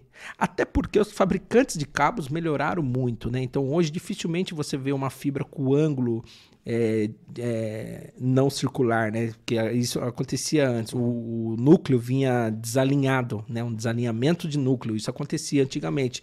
E aí você tinha atenuação quando você fazia a fusão. Uhum. Então hoje os próprios fabricantes já melhoraram muito a qualidade do cabo, da fibra. Então as máquinas já têm esse bom desempenho. Uhum. É. Uma ressalva que eu queria deixar aqui é com relação a 36S da Fujikura, não é fazendo merchan. Vou fazer um corte já aqui. Agora. É, porque teve uma confusãozinha aí no passado, e foi até um dos motivos da gente gravar aquele primeiro vídeo, que eu vi uma galera saindo falando que a máquina fazia alinhamento pelo núcleo. Não é a 36S, não é pelo núcleo. Ela faz a.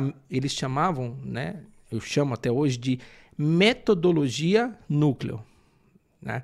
O que, que era, o que, que ela faz de diferente de uma máquina convencional de quatro motores, né? Uhum. Ah, ela tira uma, é, uma imagem antes da fusão, uma imagem depois e uma imagem como se fosse ali em tempo real, durante a fusão, quando ela ainda está quente. Uhum. Então, com essa comparação de imagens, é que ela consegue ainda dar. É, ela monitora o núcleo, não alinha pelo núcleo, entendeu? Mais ou menos. Então, Entendi. mas dá um resultado ainda melhor. E agora, é, só para esclarecer, o que das modelos da Fujikura que, que eu posso falar, que eu trabalho com elas hoje, uhum. aí você vai ter a 46S, a tinha, saiu de linha a 62 e a 70S, que também foi um sucesso, e agora é substituída pela 86, que essas três são as Ferrari, aí são tudo pelos seis motores. Pelo, uhum. tá? Só uma outra uhum. coisa, só para fechar esse negócio de modelo, que eu já vi a galera me questionando e, tá. e indagando. Uhum. Uh, você entrar no site da Fujikura, você vai ver, por exemplo, 86S e 90S. Aí você fala, pô, Marcos, o Brasil está atrasado? Não, é exatamente a mesma máquina. Por quê? Eles mudam alguns modelos a, a por causa do qual? país. Hã? A mesma com qual? Por exemplo, a 86S Fujikura é a mesma máquina que a 90S. Hum. É porque como o 90 vem depois, Entendi. a tendência da galera achar que a 86 é. já está atrasada é grande. Entendi. Entendeu? É, e não é, porque é uma forma de ela identificar que, ó, no Brasil, o modelo 86S é o que prevalece no Brasil. Então, se chega uma 86S por manutenção, por qualquer outra coisa, a gente sabe que entrou vias legais. Uhum, entendi, entendi. Agora veio qualquer outro modelo, não foi via meios normais que deveria, né? Uhum. Então, assim. Por distribuidor oficial, né? Por revendedor é, oficial. É. E aí, só que isso daí, ó, já teve situações que não, não, não convém falar, mas tem máquinas, por exemplo, que tem só cinco motores. Uhum. Você já, já vi casos de o cara vender como seis e na hora que o técnico abre lá no laboratório tem seis motores, só cinco funcionam. Então, uhum. eu falo, é uma informação que você tem que acreditar que está no papel. E o Márcio, que eu falei, o Dr. Fusão, achei muito legal que o ano passado nós estávamos nessa discussão num grupo aí. Uhum. E ele, como ele tem laboratório, ele faz manutenção, ele abriu lá e tirou foto. Tá aqui, galera, ó, essa daqui realmente tem seis motores e circulou assim os motores. Eu falei, nossa, esse era o meu sonho, né? Que todos os vendedores pudessem fazer isso e mostrar o que realmente é. Sim. Porque a gente, como o próprio Márcio e mais uma galera aí, que se a gente for citar nome aqui, vai passar a noite a gente preza pela informação correta, né, Thales? Claro. Eu falo que esse mundo de telecom ele é muito grande e é muito pequeno.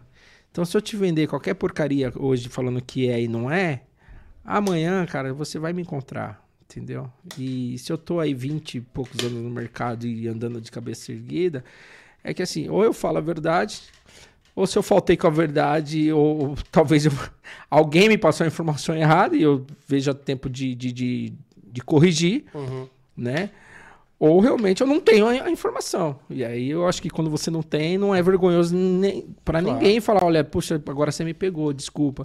Porque tem muito cara, né, às vezes quer mostrar que manja, que domina, e para não ficar sem resposta, fala qualquer groselha, né? E uhum. não é por aí. eu sou o cara que mais fala aqui, ó, não sei. Eu sou o cara que Você vai entendeu? falar. Ó, não sei. Mas é humildade. Até minha, minha, minha live com o próprio D'Amico É. mesmo, que foi sobre ataque de DOS, E velho. da mesma forma que, que, que nem o colega brincou hoje de manhã, ah, mas pode falar de tudo mesmo? Falei, ah, depende, não, tem muita coisa pra aprender. Ô, ô Marquinhos, é, cara, do que é composto uma máquina de fusão? Por exemplo, aqui, ó, a gente tem uma máquina aqui, que essa aqui é a da Max Print, né? Isso. A MIFS 4MG1. É, Max Fusion, pra Max ficar mais fácil. Ah, pra eu facilitar. entendi. Agora eu entendi. Quatro motores, G1. Isso. Esse 4M só pode ser esse, é, Max Fusion.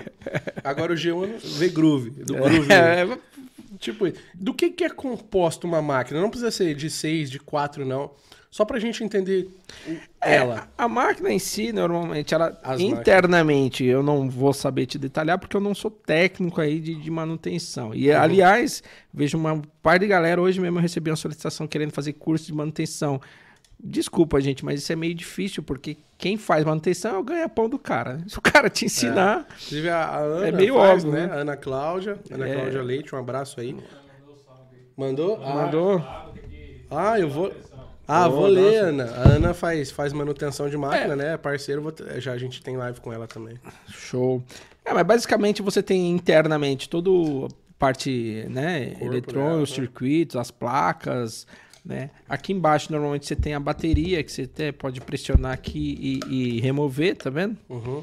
Algumas máquinas ou ainda usam um outro adaptador parecido com esse para você poder fazer a carga, outras já carrega Ô, ô direta. Marquinho, você você tem que é um cara que tá há mil anos aí no mercado.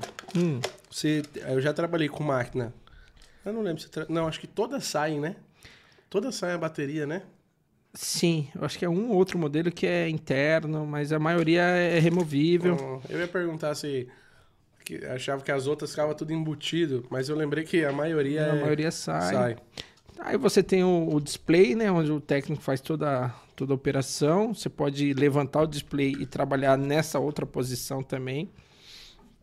Aí você fala que a gente nunca sabe nada. O ano passado, que eu fui descobrir com o colega lá, um abraço pro André Cabral, no LDS, é o técnico lá, que a máquina a gente virava assim, só que a tela não virava. Eu falei, meu Deus do céu, e agora?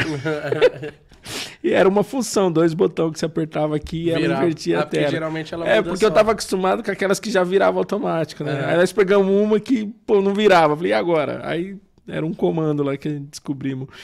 E é basicamente isso. Em cima você tem os botões de, de operação mesmo, né? Via Uhum. de regra, o verde é o start, o reset aqui vai resetar a máquina e o rate, que é amarelo, normalmente é o forno, que Uhum. aqui atrás.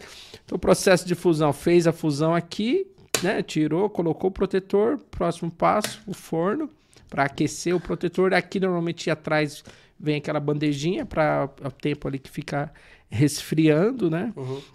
O que, que é esse laser que ela solta, cara, pra derreter a fibra ali? É um laser mesmo? Não, é, é, é voltagem, né? Do, tipo assim, 2 mil volts. É o arco voltaico é uma potência Uhum. uma, muito forte a ponto de é, fazer o vidro derreter. Isso tudo microscopicamente falando. Então, quando o vidro derrete, aquele carrinho anda. Então, se você tem duas pontas, vidro com vidro derretido, a tendência é fundir. Né? Por isso que você já fez até uma prévia aqui, Thales, que é extremamente importante para a gente já finalizar aqui a, a parte da máquina e partir para o TDR para não ficar uma live aí tão cansativa. Não. É, esses eletrodos internos, parece duas agulhas aqui, é eletrodo mesmo, que nem soda. Você não usa um eletrodo para fazer soda, Uhum. é a mesma coisa. Por isso que vem, todas as máquinas vem um par de eletrodo reserva, porque isso aqui, algumas máquinas é 3 mil, outras são 5 mil, vai queimando essa ponta. Então chega uma hora que você precisa trocar os eletrodos. Uhum. Só que esse arco que a gente fala, que é esse, essa potência que o eletrodo solta para fazer derreter a fibra, que a gente chama eh, de arco voltaico, Uhum. o que, que acontece? Ele pode ter, ele tem variações, às vezes, de, de acordo com o ambiente que você está trabalhando. Então, às vezes, a gente está aqui num data center. Você que sabe que data center é ambiente gelado. O ar-condicionado está estralando. Fiz as fusões, tudo, belezinha. Vou para campo. chego em campo, em Rio Branco, calor de 40 graus. Sim, quente. A máquina não vai. E trava, e não emenda, e não emenda, e não emenda. E às vezes o cara não sabe que é só ele fazer um teste de arco que a máquina vai se autoajustar para aquele novo clima que ele está trabalhando. E aí, já vi cara levar a máquina para o laboratório lá para a gente consertar o ano passado e era só ele ter feito um teste. Então, quando eu brinco. E aí, quando o nosso técnico perguntava para ele, era a primeira pergunta, falava assim: Você fez o teste de arco, amigão? Faz... Era um ponto de interrogação Uhum. tão grande na testa do técnico que eu ficava com dó. Uhum. Por quê? Porque o cara aprendeu a decapar a fibra e aprendeu a apertar botão, start. Uhum. Né? Então, esse, esse lance do teste de arco é importante. Ah, mas eu fiz quando eu comprei a máquina. Não, não é calibração, é, é um teste diário. Nós recomendamos até que seja feito toda vez na primeira fusão do dia. Com a mesma fibra que você vai trabalhar, inclusive, né? Uhum. E se trocar de ambiente, de. de, de- Se for muito drástico, assim, do calor pro frio, é, é importante, o altitude. É, E como que faz esse teste de arco? É o mesmo procedimento que a fusão. Você vai decapar, você vai clivar, colocar a fibra na máquina, só que em vez de você dar o start aqui, o set, pra, como se fosse fazer a fusão, você vai lá no menu e vai mexendo lá nas configurações até você achar teste de arco. Vai ter uma das opções lá. Você seleciona lá, dá um OK, aí ele vai voltar para a tela inicial. Quando você voltar para a tela inicial, aí você dá o start na máquina, como se você fosse fazer a fusão. Uhum, uhum. Aí você deu o start ali, o set, Cara, dá um medo de fazer teste de arco e desconfigurar a Tudo, máquina, né? mano. O medo é esse, né? Fala aí, galera. Vocês não têm medo de fazer? A real é essa, o técnico. Mas é talvez é porque é falta instrução, né? Vou soltar um vídeo no canal com o Marquinhos. Pronto. pronto. Como fazer um teste de arco. Vamos soltar um vídeo no canal da Lux aí. Exatamente. Aguardem. É isso aí. Dá medo. É, e aí, quando ele der certo, ele vai perceber que a máquina vai aproximar as duas fibras, só que em vez de fazer a fusão, ela vai queimar as duas pontas da fibra. Entendeu? vai dar queimar, você vê, assim, é muito legal. Uhum, É, faz sim, tal. sim, sim. Que a gente tá sem fibra aqui, senão a gente até fazia. Mas a. E aí ela vai dar uma mensagem na tela: arco muito fraco, arco muito forte, ou Uhum. arco ok. Qualquer uma dessas mensagens que ela der que não seja arco ok, significa que você precisa refazer o teste. Aí eu vou cortar novamente, vou clivar, vou preparar novamente e, e dar duas, três vezes até ela falar arco ok. A hora que ela falar arco ok, Aham, Ela tem que falar. ela Ok. dá a mensagem na tela aqui. Aí eu clivo, aí faço a fusão e vou embora. Aí tá pronto pro jogo. Entendeu aí, né, rapaziada? Beleza. Faça um arco. E manutenção, né, galera? Vamos cuidar da bichinha aí É, com, com no carinho, nosso porque amigo Marcos não é barato. Doutor Fusão, né? É, tem uma galera, tem o Anderson, máquina. Gepon, tem um, O- muitos amigos Inclusive, aí eu que quero trazer o Doutor Fusão aqui também, cara. Vamos conversar pra trazer você aqui, meu amigo. Sim, o Marcião tem muito conteúdo. Por favor. Legal, Marquinhos. Entendemos então que máquina de fusão. É, e Tem. sabe o que é legal? Aham. Só pra gente fechar e, e fazer o gancho Claro. pro OTDR, é que a máquina, por isso que toda vez que ela fez a fusão e deu o valor de perda, a gente sempre deixa bem claro, pessoal, é uma perda estimada. A máquina trabalha com banco de imagens e ela vai fazendo comparações. Por que estimada? Que não é a minha perda real. Porque senão seria muito maravilhoso. Toda a maioria das máquinas dá 00dB. Porra, 00? Então quer dizer que eu não estou perdendo nada? Não, doce engano. Quem vai determinar o que você está perdendo ali naquele ponto é exatamente esse carinha aqui chamado OTDR. Eu não vou fazer aquela brincadeira chata de novo, todo mundo já sabe. Vira, vira o mic aí pra você aí. De, de se inscrever no chat aqui o que que é OTDR. Cuidado vai ganhar o OTDR, né? Essa brincadeira aí eu fiz muito. Então esse é o cara, Thales, que faz todo o teste, toda a certificação de uma fibra.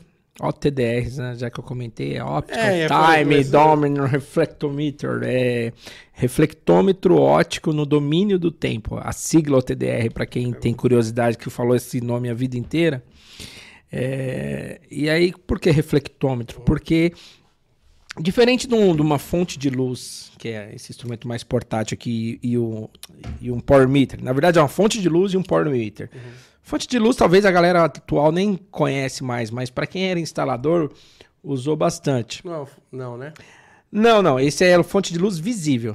Ah, tá. Existe uma fonte de luz que inclusive tem essa função no OTDR, que imagine o seguinte, você precisa mandar um sinal em 1310 e 1550, ou simular uma OLT lá que você construiu uma área, só que você não ativou ainda a sua OLT, mas você quer certificar a sua potência.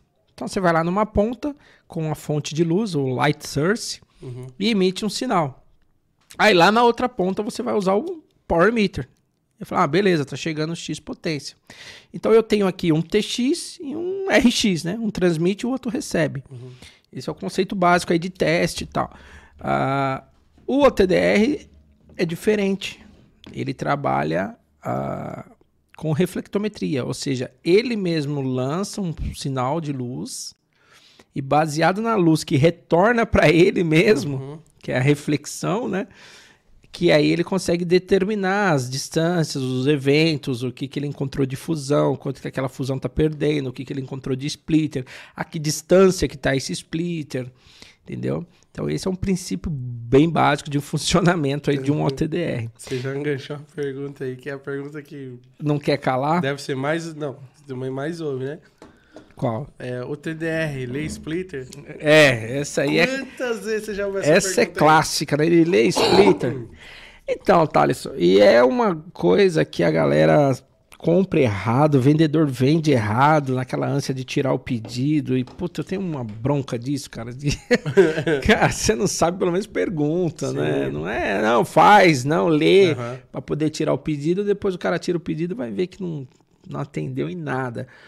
O que que acontece, Thales, pra falar do splitter? Uhum. Ah, o ATDR tem um, um algo que nós chamamos de range dinâmico, né? Porque é outro erro que todo comprador de OTDR comete, né? Ele chega e fala assim, é, qual a distância que eu consigo testar com esse ATDR? Essa é outra, né? Essa é clássica. Também é errado. Por quê? Porque eu não sei a situação da sua fibra. Tudo bem, eu posso falar que o OTDR testa 100 km.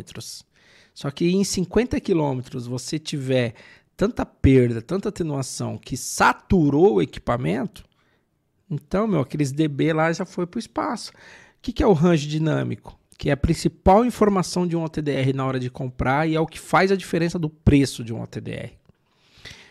É lá, se você pegar o catálogo, tá escrito lá 28 dB, 35 dB, 39 dB, 40 dB, 42 dB, 45 dB, 50 dB.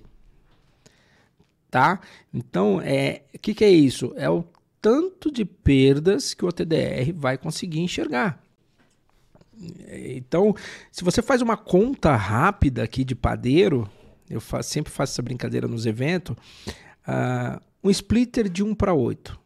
Vamos supor, eu tenho lá um OTDR de 26 dB, que é o nosso, inclusive, de entrada lá, o, o 2000. Ele tem 26 dB de range. Por isso que ele é baratinho. Aí eu chego com um splitter de 1 para 8. Meu primeiro splitter ali na caixa primária ali, 10 dB, pumba, logo de cara. Certo? Uhum. Uhum. Aí o meu secundário vai ter ali 13,5, né? Que é o 1 para 16. Cara, só de splitter 10 mais 13,5, eu já perdi 23,5 dB de perda. Matou o TDR. Já tô comprometendo o TDR. Entendeu? Se o meu OTDR é de 26 dB, já foi para o espaço, ele já vai, não vai conseguir fazer uma leitura. Por quê? Eu tenho que considerar os dB dos conectores. O conector também gera perda. Eu tenho que considerar a própria fusão, né? A cada 4 km ali ou 2 km que tem uma bobina, eu fiz fusão. Então, eu tenho as perdas de fusão. Eu tenho a curvatura, que é uma coisa que a galera não se preocupa, mas existe. O que, que é a curvatura? É você dobrar a fibra. Então você, se o técnico vai fazer uma acomodação na caixa de emenda e ele excede o ângulo crítico aqui, ó, ele dobra muito a fibra, porque o cara não soube acomodar na caixa, isso aqui vai fazer, ó, vou fazer uma brincadeira aqui, não sei se vai dar pra galera ver, mas a gente tem aqui a, a fonte de luz visível, né? Aquela hora que eu falei que é diferente da fonte de luz normal, que é a, Tem o nome de campo, que é a caneta ótica. Caneta ótica. Então eu tenho uma canetinha Caneta aqui, laser. a laser, que eu vou ins- inserir aqui um, um, um sinal. Ah lá, na ponta, beleza, já tá aparecendo. Então, Então, pra sua camisa assim que eu aqui, ó, aí eu acho que a galera microfone. vê, né? É, Tá? ou no microfone. No microfone e por aí vai. Só não aponta pra câmera. No Marconi me mata. Olha aqui, ó, o que, que eu vou fazer? Eu vou gerar uma curvatura no cordão. Não sei se a galera vai ver. bota, bota a mão. Dá pra ver aí, Rafa? Então você viu que ficou vermelho ali? Né? Então eu gerei uma, uma atenuação, a luz está escapando, então a, a função da caneta é essa. Por isso que chama localizador visual de falha. Né? É VFL é uma sigla de vi- é, Visual Fail Locator, né? Localizador visual de falha. Então eu vejo aqui a falha. Ok? Então, ah, é essa, ah, por isso que, rapaziada, principalmente vocês aí que são técnicos de campo, tem que tomar cuidado na hora de fazer a acomodação da fibra na bandeja ali, na hora de fazer a reserva técnica, né? Se o cara não souber enrolar a fibra no ângulo correto, vai gerar atenuação, que é o que a gente chama de macrocurvatura. Microcurvaturas são pequenas curvaturas que vêm dentro da fibra. Isso aí já é causado na fábrica, não tem como impedir. E aí você tem também um outro fenômeno que é a perda por quilômetro. É o dB por quilômetro que a gente chama, dB barra km. Você vê esse, esse valor no TDR. O que, que significa isso? Uma fibra ótica, quando ela sai da fábrica, independente se o técnico foi bom ou não na instalação, ela já vai perder por si só uma atenuação a cada quilômetro. 0.20, 0.25, um chega até 0.30, porque é engraçado, dependendo do comprimento de onda, também essa atenuação dá essa variada. Aí você me pergunta, o que, que é esse danado desse comprimento de onda, né? Eu acho que é legal comentar um pouquinho de teoria aqui. Não é nenhum treinamento, mas já que, que a gente está falando, o comprimento de onda nada mais é do que a cor da luz. Então eu vou dar um exemplo. Essa luz que você vê aqui, ó, ah, eu tô vendo, certo? Aham. O LEDzinho aqui. Se você olhar atrás da caneta, ele tem uma lambda. Lambda é, é um sinal que é para o símbolo que representa o comprimento de onda. Qual é o valor que tá dando? Você consegue enxergar? É esse 650 aqui? 650 nm na frente, né? Tem um É, N. 650 mais menos um 10 nm. Isso, o nm é de nanômetros ou nanômetros. Uhum. Então, se eu subir esse 650, subir para 700 ou 850, eu continuo tendo luz, certo? Uhum. Só que já é aqui, até 650 ainda é uma luz que eu vejo. Ok. Lembra lá o, o infravermelho lá na escola que a gente não quis estudar? Era, era, era para isso. É, entendi. Que a gente fala, ah, professora, nunca que eu vou usar essa porcaria aí. Pois é, uma Você hora. virou técnico de telecom. É, esse desgraçado, chegou, chegou o dia que os... Então, aí se você sobe isso de 650 para 850, por exemplo, você tem luz, só que você não enxerga. Porque ela é uma, uma luz específica para sistemas óticos, para comunicação ótica. Correto? Uhum. Na faixa de 850 até. Vamos continuar subindo. Até 1300. Aí 850 e 1300 é o tipo de fibra que a galera usa no data center, que é a tal da fibra multimodo. Beleza? Se eu continuar subindo essa brincadeira, eu vou ter de 1300 eu passo a ter uma fre... não se fala frequência em fibra ótica, mas só para associar a galera, eu vou ter 1310, 1490 e 1550. OK? Que aí também são outros três comprimentos de onda que, que esses valores já se torna normal para a galera que está assistindo, que é a tal da fibra monomodo que é a fibra onde a maior, todos os provedores usam, já é a mais comum, né? Que ela tem um único caminho, por isso que chama modo. E, e é o único caminho para o laser ali percorrer, por isso que você consegue cobrir distâncias longas, né? Por isso que você tem backbone, você tem fibra submarina, porque a- o laser só tem um único caminho para percorrer, então ele consegue ir bem longe. Então aí é que entra essa brincadeira de comprimentos de onda, então como se fosse a cor da luz ali. Por isso que a gente fala, toma cuidado na hora de manusear, às vezes você vai ficar com os olhão lá na ponta da fibra e tá ativa e você não vai ver a luz, mas vai danificar os seus olhos, Uhum. tá? Por que eu fiz essa introdução? Para falar de uma outra pergunta que a galera faz de OTDR. Ô Marcos, esse seu OTDR faz fibra ativa? Oh, tá. Essa é clássica, né? Essa é clássica.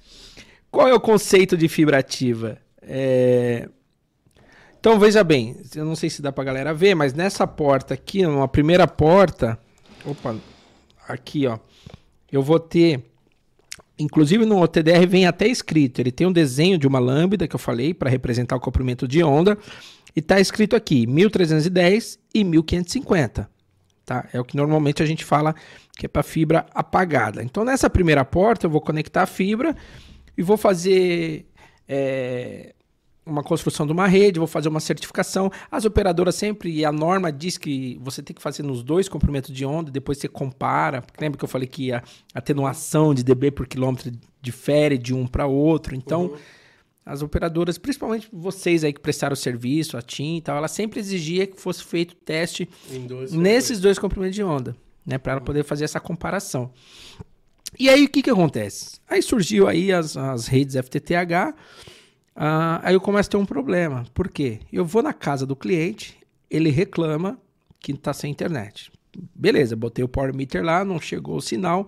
Bom, essa fibra rompeu. Eu preciso identificar onde está esse rompimento, certo? Coloco o TDR, o que, que ele vai fazer? Ele vai emitir um pulso de luz. Não foi isso que eu falei? Que ele emite sinal e Sim. depois escuta o que retorna? Uhum. Só que se eu meter o sinal aqui na casa do cliente em direção à minha OLT e a minha OLT também não está emitindo sinal, Tá. então eu vou ter um conflito de luz aí.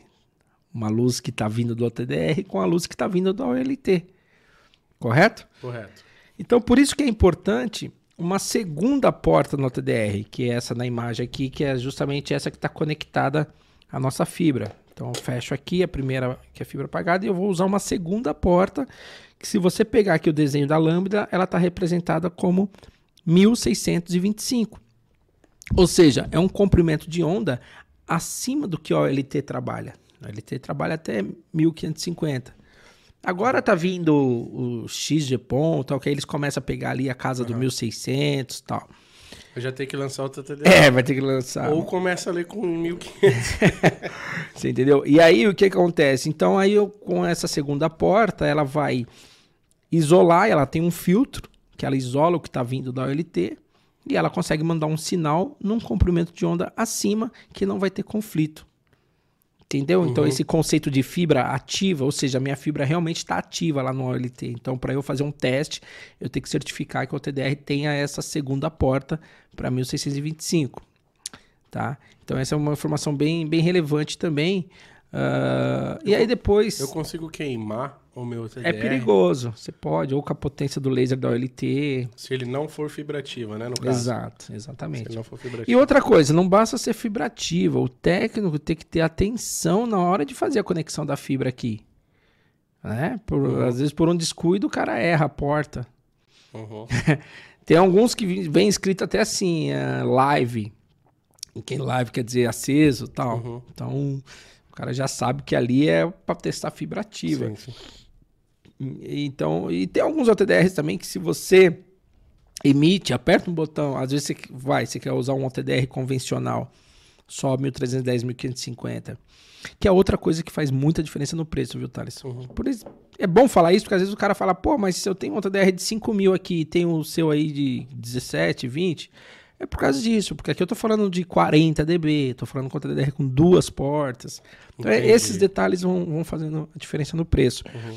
Mas o que eu ia dizer é o seguinte: tem alguns OTDRs que eles falam para você, olha, essa fibra tá ativa, tem certeza que você quer mandar sinal? Entendeu? Aham. Lá na configuração você entra e fala avisar quando a fibra estiver ativa. Uhum.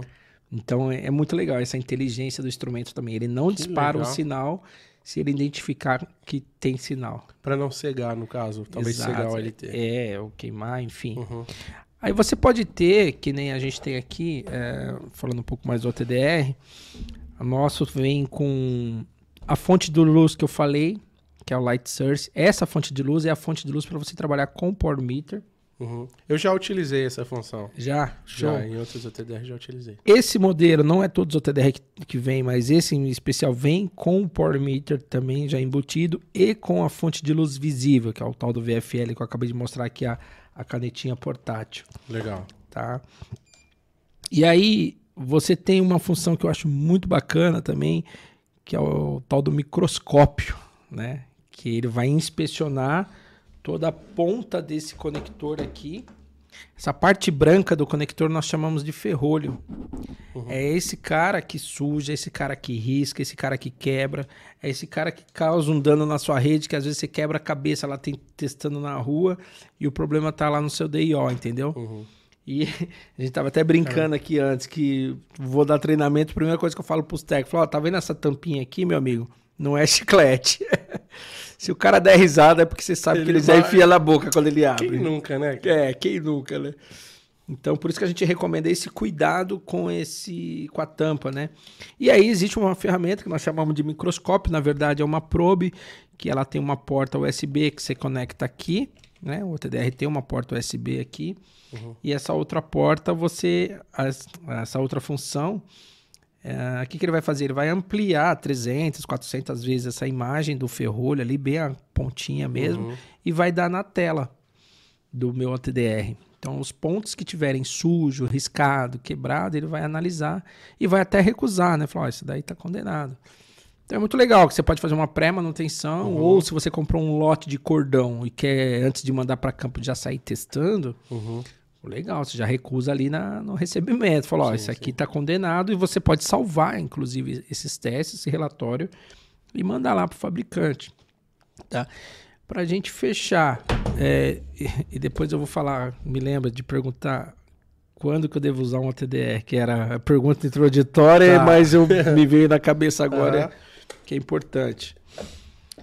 A função do OTDR, você tem essa OTDR a função mais clássica, que é o que a gente chama de gráfico, uhum. né? Que é onde você tem uma queda para baixo, uma fusão, um pico para cima, um conector, um pico seguido de um ruído, eu sei que é o fim da fibra, e é aqui na horizontal, que é o KM. Então, que nem aqui, por exemplo, eu sei que essa bobina tem um KM. Tá vendo que tá exatamente onde está o pico seguido do ruído. Uhum. Tá? Eu não falei dessa bobina, mas... Tem outra pergunta aí envolvendo a bobina. É, vamos lá, eu ia eu falar dela agora. Aproveitar, acho que você vai emendar. Medição de OTDR, a gente faz com ou sem a bobina? O recomendável é sempre com. Independente do tamanho da fibra. É, por quê? Ou dependendo do que você está tentando enxergar também. Às uhum. vezes você quer medir o conector ali da. Se você está na casa do cliente, por exemplo, uhum. você quer medir já o conector da ONU. Ok? Tá. Se eu pego um cordãozinho desse aqui, coloco no TDR e pego outra pontinha e já boto na ONU do jeito que está aqui, exatamente esse cenário aqui, eu não vou conseguir testar nada. Por quê? O OTDR ele tem um efeito que nós chamamos de zona morta. Ou seja, os primeiros metros ali, ele não enxerga. Uma vez eu vi um instrutor, não lembro se foi o Ronaldo, algum colega aí da, das antigas, que ele deu um exemplo que eu achei bacana. É, é como você tá num quarto escuro e alguém acende a luz, assim, pum, de uma vez. E se dá, fica aquele mesmo período uhum. meio cego. Então é uma potência muito forte que o TDR enxerga e ele fica meio cego aqui nos primeiros metros. Então, se eu quero medir, então, logo esse conector na cara, o que, que eu faço? Eu uso. Deixa eu só desconectar aqui para ficar mais fácil de falar, para mostrar. Eu uso a tal da, da bobina de lançamento. Tá aqui. O Rafael vai mostrar ali, ó. Uh, essa bobina de lançamento é, é, um, é uma caixinha, né? tem muitos fornecedores que já traz. O que, que ela vem? Ela vem um conector numa ponta e um outro conector na outra ponta. E aqui dentro eu tenho aí mil metros ou um quilômetro de fibra. Ok? Uhum. Aí eu vou, se eu quero medir aqui a minha ONU, então essa ponta do conector eu vou colocar na TDR e a outra ponta eu vou colocar na ONU. Esse um quilômetro de fibra aqui da bobina é justamente porque a gente fala para eliminar a zona morta. Então eu vou dar um primeiro evento ali, que eu sei uhum. que é minha zona morta, que eu fiquei sem enxergar nada e uhum. tal. Aí quando eu tiver um primeiro pico ali após, que aí eu sei que é o conector da minha ONU. Aí Entendi. eu vou fazer essa, essa medida mais precisa, mais real, entendeu? Pô, 1 km é coisa pra caramba, hein, Pra cara? caramba, e tá dentro tem dessa caixinha é, aqui. Tem menos, tipo assim, Cara, com 500, é, 300. É, é mais Só a comum de de, um e de- tem mais, pelo contrário. Essa caixinha normalmente ela é vendida com 1 km ou com 2 km. E essa de baixo aí? É, essa daí a gente trouxe aí uma, uma bobina já com a. Essa tem 2,900, quase 3 km. Caraca, A cuidado. gente usa para fazer uns ensaios lá, alguns testes no- na Max Print. Ah, e aqui é tal como a gente chama da, da fibra nua, né? Uhum. Não dá nem para ver. Ah, porque acho que a galera não vai conseguir ver né? É, mas ela tá sem capa, é, capa sem nada. Né? Que é legal quando E você quer é mostrar. assim, eles já mandam assim que é pra quebrar, né? Pra quebrar, pra ferrar você comprar, pra você comprar outra. já, Exatamente. já, Só que isso é ouro, né? É difícil achar bobina assim de lançamento. É bobina nua. Sim. Deixa eu pôr essa aqui de Só novo. os fabricantes às vezes fornecem aí mais pra divulgar. Pois bem, eu acho que não sei se ficou claro aí essa parte. E quando eu uso uma TDR, Mike? É exatamente. A pergunta que não quer calar. Eu brinco, né? Porque o pessoal chega no stand e falou: Ô, Marcos. Eu não vou fazer com sotaque aqui, mas já tô pensando na feira de Olinda. E como um bom filho de pernambucano, né? Ei, Marcos. Eu vou falar. Marquinhos. Cearense, né? Cearense é macho. O Roberto deve estar assistindo nós, né? Robertão. Ei, macho! Você.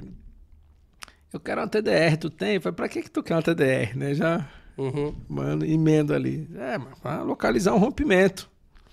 Então, assim, a galera usa o OTDR pro último estágio. O que, que é o estágio? Eu costumo, eu costumo falar em três estágios e eu vou explicar cada um deles. Que é o que eu aprendi lá atrás e as operadoras sempre usavam. E eu realmente queria entender por que, que os provedores não usam. É o estágio da recepção, da construção e da manutenção. O que, que é a recepção? Você já ouviu falar algum caso assim de provedor que lançou o cabo drop, ou lançou a bobina e descobriu que o cabo estava tudo detonado? E ele teve que tirar tudo? Já. Então, se ele tivesse perdido meia hora e pedido pro técnico fazer os testes na bobina quando ele tivesse acabado de receber na, no pátio, Uhum. na recepção, né? Uhum. Então eu fazia um teste ali, meia horinha, testava ali ah, uma bobina de 36, 48 fibras, beleza. O cara testa todas as fibras, ó, bateu certinho a metragem, a atenuação tá dentro, bora lançar. Eu, eu visitei um provedor, não sei se era o Wagner da WSNet, que fazia esse teste aí. Mas foram, tipo assim, de, de um monte, de Um, mil provedor que a gente visitou, uns cinco faziam. É, provavelmente é um cara que trouxe o conceito das empreiteiras, porque as empreiteiras faziam muito esse teste para as operadoras. Justamente para evitar isso aí, né? Ah, e até você garante a qualidade, a garantia do produto, salva esse relatório, salva esse teste, enfim. Beleza, passada a recepção, vamos para a construção, né? O que, que é a construção? O provedor é louco para ampliar a rede e tem mais é que ampliar mesmo, né? Uhum. É o negócio dele tem que crescer.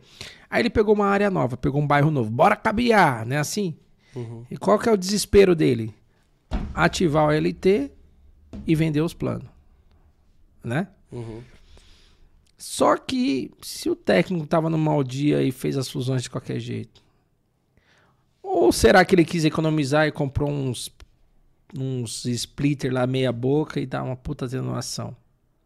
Você vai descobrir as suas atenuações depois que seus clientes já estão ativos e aí você vai começar a ter um monte de chamado. Acho que não é negócio.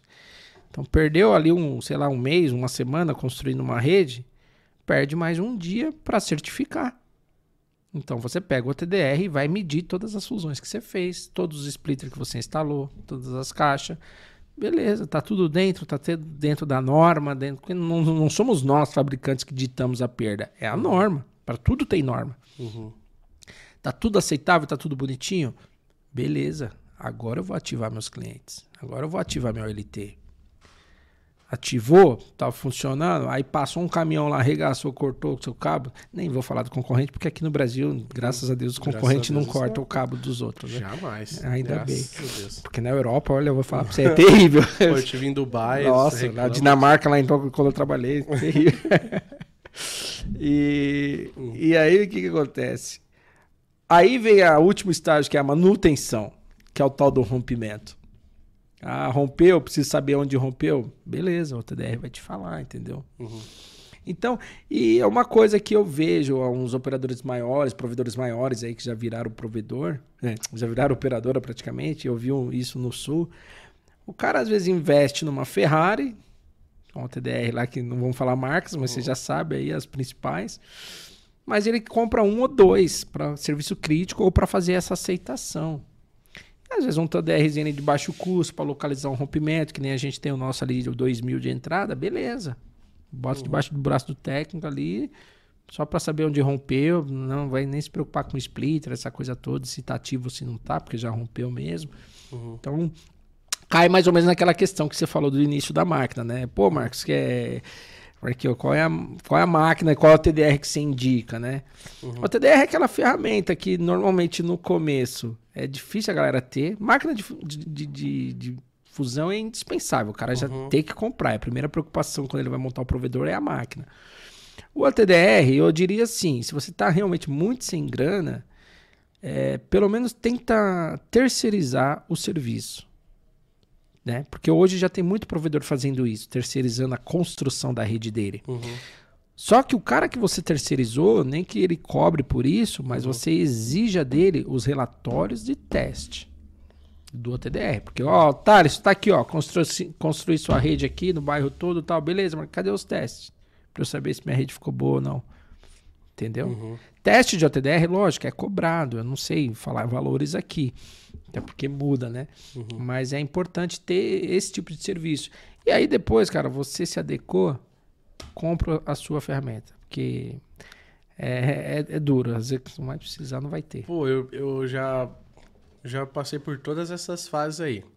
Na época, na época que prestava serviço para TIM, hum. a gente tinha uma TDR só para fazer teste. Mediçãozinha lá, para certificar a rede, na verdade, né? Fazia o, o lançamento e a gente ia lá só certificar a rede.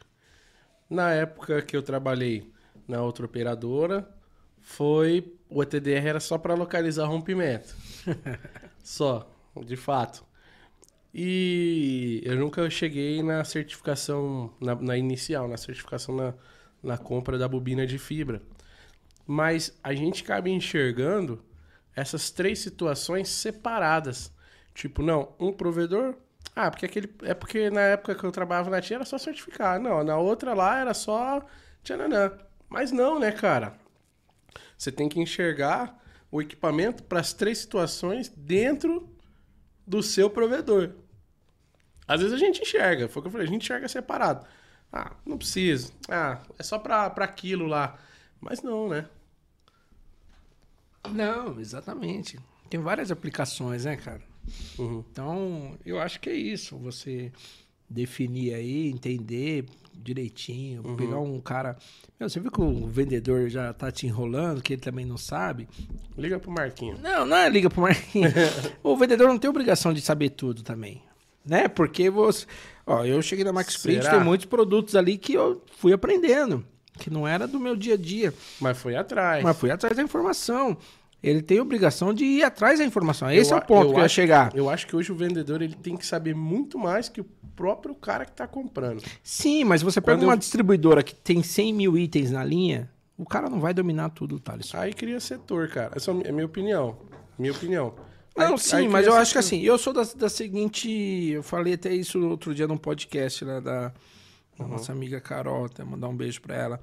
É, você tem que jogar real, cara. Eu sou dessa, dessa, dessa linha. É a verdade uhum. sempre. Faz, uhum. faz. Não faz, não faz. É uhum. É chinês, é chinês. É americano, é americano. É nacional, é nacional. Uhum. Entendeu? Uhum. Não adianta pra florear o pavão, não. É. é... Do, do, tipo assim, ó, que nem Isso. esses equipamentos aqui de filmagem e tal, né? Uhum. Deu ruim aí? Foi, ah. Tô pegando água vocês. Ah, tá. Esses equipamentos aqui, cara, que nem microfone Claro que eu vi os vídeos no YouTube antes, né? Mas eu chegava na loja de instrumentos lá, musicais e tal, que é onde vem essas paradas. Eu chamava o cara e falava, velho, me dá uma aula aqui, eu vou comprar. Já falava assim também para não encher muito caro. Eu vou sair daqui com a compra, mas eu quero sair daqui com a compra certa. Então me ensina Entrar aí no meio. Boa. Então me Mandar um ensina- abraço pro Rafa aí que tá É, meu irmão Rafael aí na contenção aí do. Sempre pilotando a nave ali. A gente ainda vai comprar mais uma câmera agora, deixar nele e o microfone também. Então, eu chego no cara e falo, velho, eu, eu quero isso. O que, que você me recomenda?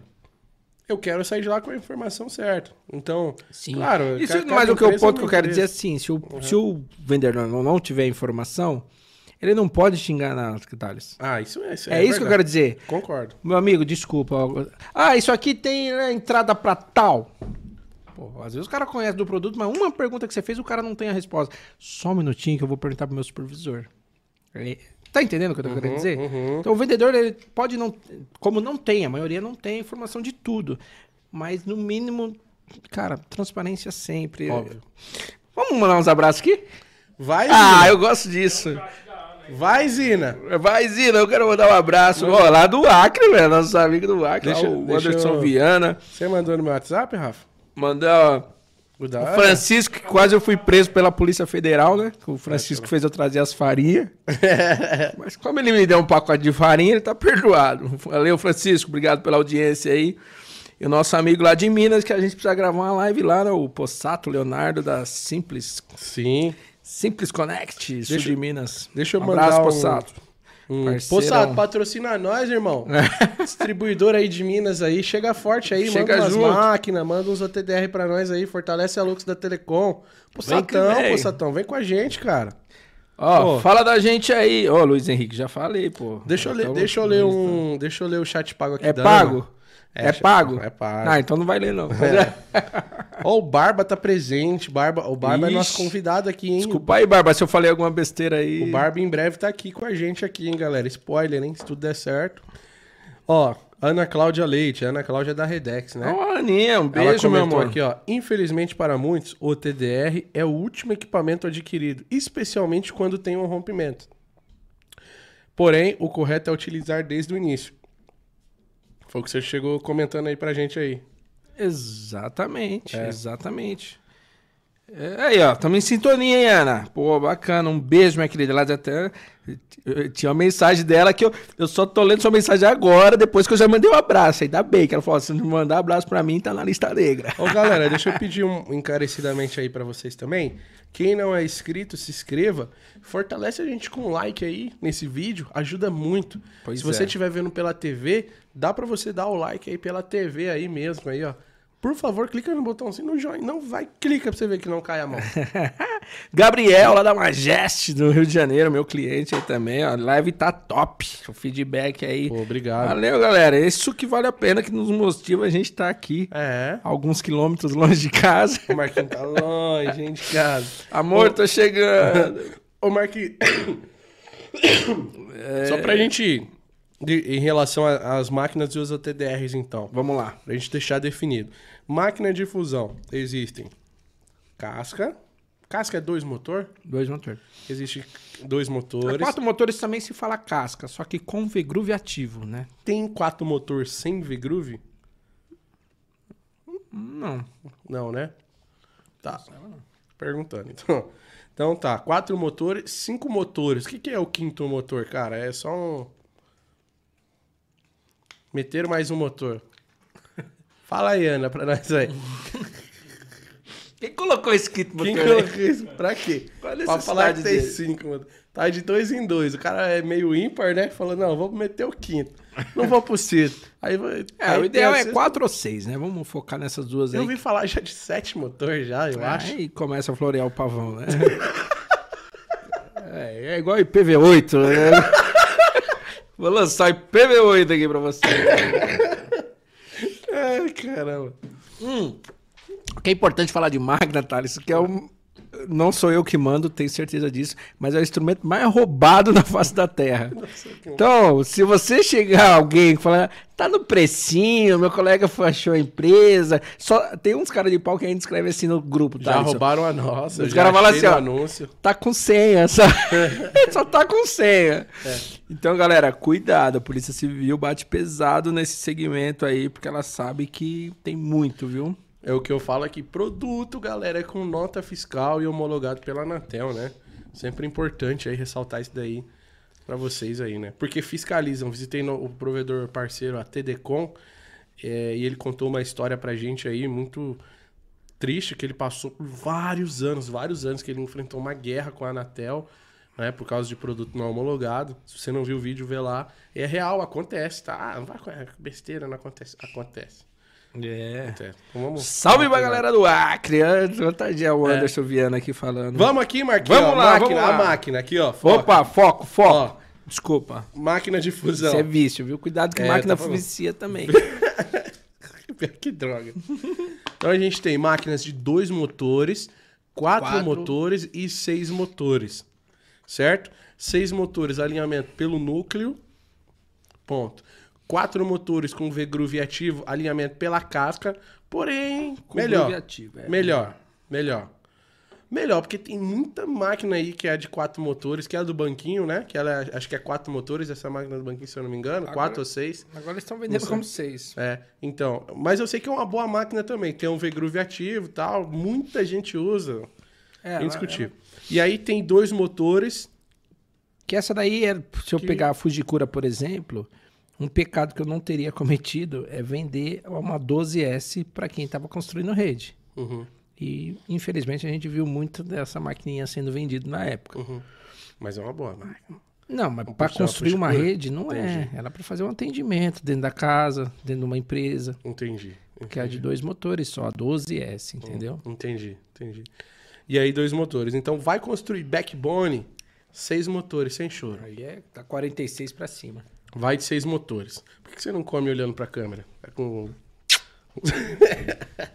Vergonha. Tenho vergonha de falar de boca cheia, mastigando. Tá vendo? Ó, Cíntia, tá comendo, viu? Vai chegar de barriga cheia aí.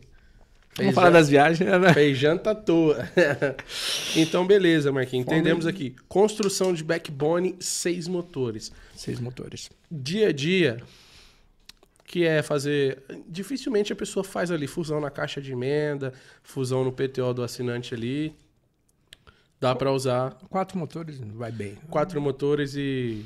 É, eu, eu diria que até tinha uma época que eu fazia comparação, né? De quatro motores de uma japonesa é bem parecida com uma de seis motores de uma chinesa, né? Mas enfim. é, o desempenho das máquinas hoje estão muito boas. Ah, eu ia fazer um, um comentário aqui que Se não deve, não faça. é melhor não fazer. Tem uma galera assistindo aí. A audiência tá É, grande. tá grande aí. Então, beleza. E aí, questão agora de OTDR. Partimos pro OTDR. Entendia hoje a importância, entendemos, né, galera? E até quem fica para assistir depois, entendemos a importância do OTDR, que o OTDR é já no início da rede. Não necessariamente eu preciso pegar um fibra ativa. É, né? exatamente. Mas um para fazer toda aquela certificação da bobina que chegou, já aconteceu muito, de muita gente lançar e ter. É. Não é Trocar. comum no mercado. Eu sei que tinha Uhum. duas peças lá onde eu trabalhei, não sei quem é que mais que vende isso, mas existe uma ferramenta que chama alinhador de fibra nua. Já vi isso aí. Entendeu? Ele faz essa emenda temporária do cordão que está vindo do outro DR. Então você, pega o cordão, é, na verdade é pigtail. Pigtail é quando você tem uma ponta conectorizada e uma outra ponta aberta, só a fibra. Então essa ponta que está só a fibra, você decapa ela, cliva, coloca no alinhador e trava, como se fosse uma emenda mecânica Uhum. conector de campo lá tal. E aí você vem, tá com uma bobina de 48 fibras, pega a fibra 1, decapa, cliva, coloca no alinhador e trava. Fez isso, pum, dispara o teste. Depois fibra 2, decapou, pá, teste, fibra 3. Cara, É um trabalho. É alguém que você vai ter que pôr ali é mesmo uma pra horinha fazer. de trampo ali também, É, enfim, mas é é, legal. Se você puder criar essa rotina. É. E desculpa os técnicos aí se eu aumentei o. O trampo dos caras. Amanhã, se seu patrão chegar em você e falar, então tem um servicinho pra você aqui. é culpa desse Oi, cara aí. Marquinhos. Então, Ou se seu chefe perguntar o que é teste de arco, pelo menos você já sabe, né? É, se foi você que assistiu essa live, não ele, né? né? E. Ô, Rafa, você acha que tá só dobrando demais aqui a- o USB dessa câmera aqui, ó? É, dá uma olhadinha só. E entendi, Marquinhos, então a questão do TDR, perfeito, as bobinas, sempre aconselhável fazer, Sim. até em grandes distâncias. É, exatamente. É, dependendo, se você tá no trecho, aí já não, não, não, vai fazer muita diferença. O problema é mais quando você quer medir curtas distâncias ali, né? Uhum. Que é o ideal. Entendi. Perfeito.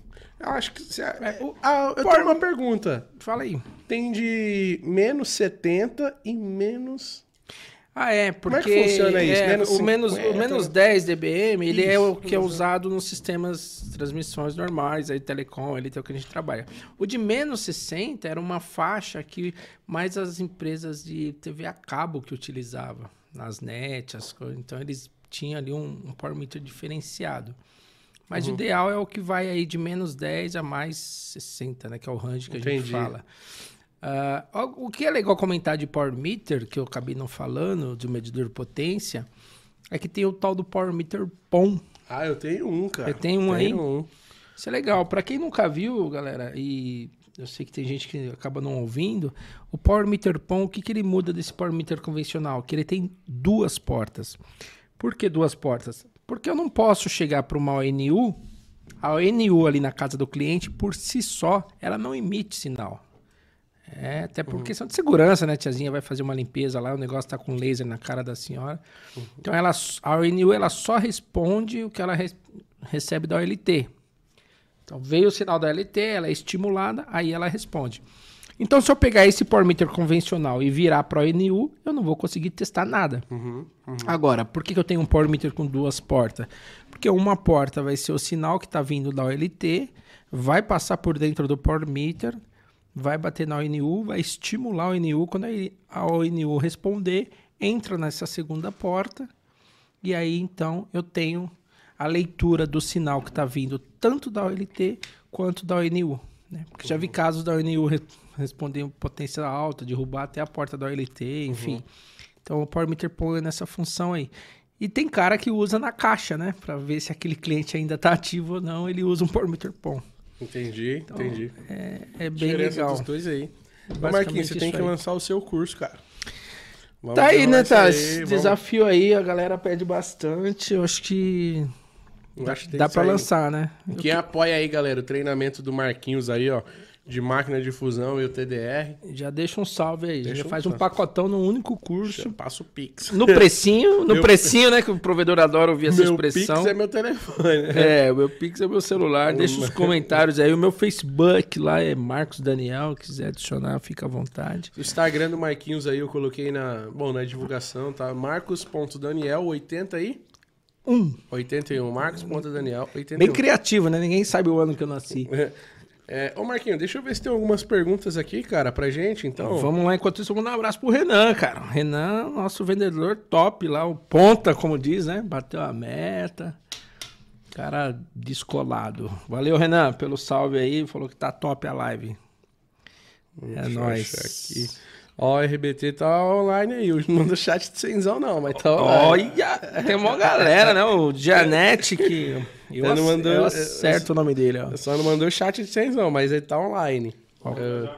Tiago Duarte, William Souza, Rafael Ferreira. Esse Rafael Ferreira é meio O William falou? coisado, né? Duvido, hein, William? Vai cortar em Jandira e passar aí. Que Ó, William? Ó, amanhã a gente tem uma live às 8 da noite também aqui com Zé Alves, grande José Alves, mestre dos mestres em rádio. Ó. E o cara é fera demais, mano. O cara é incrível no, no rádio. Todas as nossas lives, mano, é sucesso também. Sucesso! né? E aí a gente vai falar um pouco sobre empreendedorismo também dentro do nosso setor, tá? Nós vamos falar de tudo. Inclusive ele tem provedor também, a gente vai trocar uma ideia.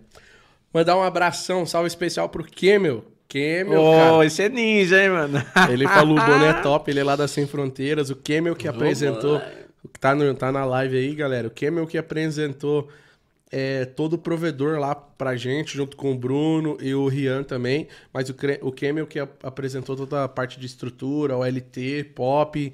E foi muito top, cara. Obrigado, Kemel, pelo tour, pela atenção, pelo carinho. Moleque de 22 anos. É, engraçado foi eu falar essa parte dessas histórias pra ele. Quando eu falei o ano, eu falei, pô, eu tava nascendo. Moleque, a- o Kemel tem 22 anos, galera. É, eu acho que ele sabe mais que todo mundo que tá aqui no chat aqui. Apenas, absurdamente. O moleque sabe muito, hein? Ô, Kemel, o pessoal começou a me mandar mensagem, cara. no meu privado aqui, ó. Ô, passa o número do Camel pra mim, passa o número do Camel pra mim. Consultoria tem seu Não preço, viu, vai Cameron? sair da Sem Fronteira, não. Deixa o Camel lá. E você percebeu uma coisa na diretoria da Sem Fronteiras? Hum. Que, eu, que é um pouco da nossa gestão também, sem querer puxar o saco do Uhum. William. Eles são bem participativos. Demais. Assim, eles ficaram ali na- nos bastidores, Uhum. e na hora de falar, de entregar, eles deixam o Bruno lá participando, que é o gestor deles comercial. Uhum. Aliás, o Bruno que ajeitou tudo. Brunão, o é. cara falou, pô, o cara pra frente. né? Não, a gente tem que estar nesse Não evento. fala o nome porque ninguém sabe quem são os donos lá, só nós sabemos. Só Esqueci, nós, né? só nós temos contatinho. Tivemos o privilégio. Você que tá ouvindo aí, distribuidor quer vender lá, não vai. Não, vai. Divulga aqui na Lux. Inclusive, deixa eu abrir esse adendo aí, cara.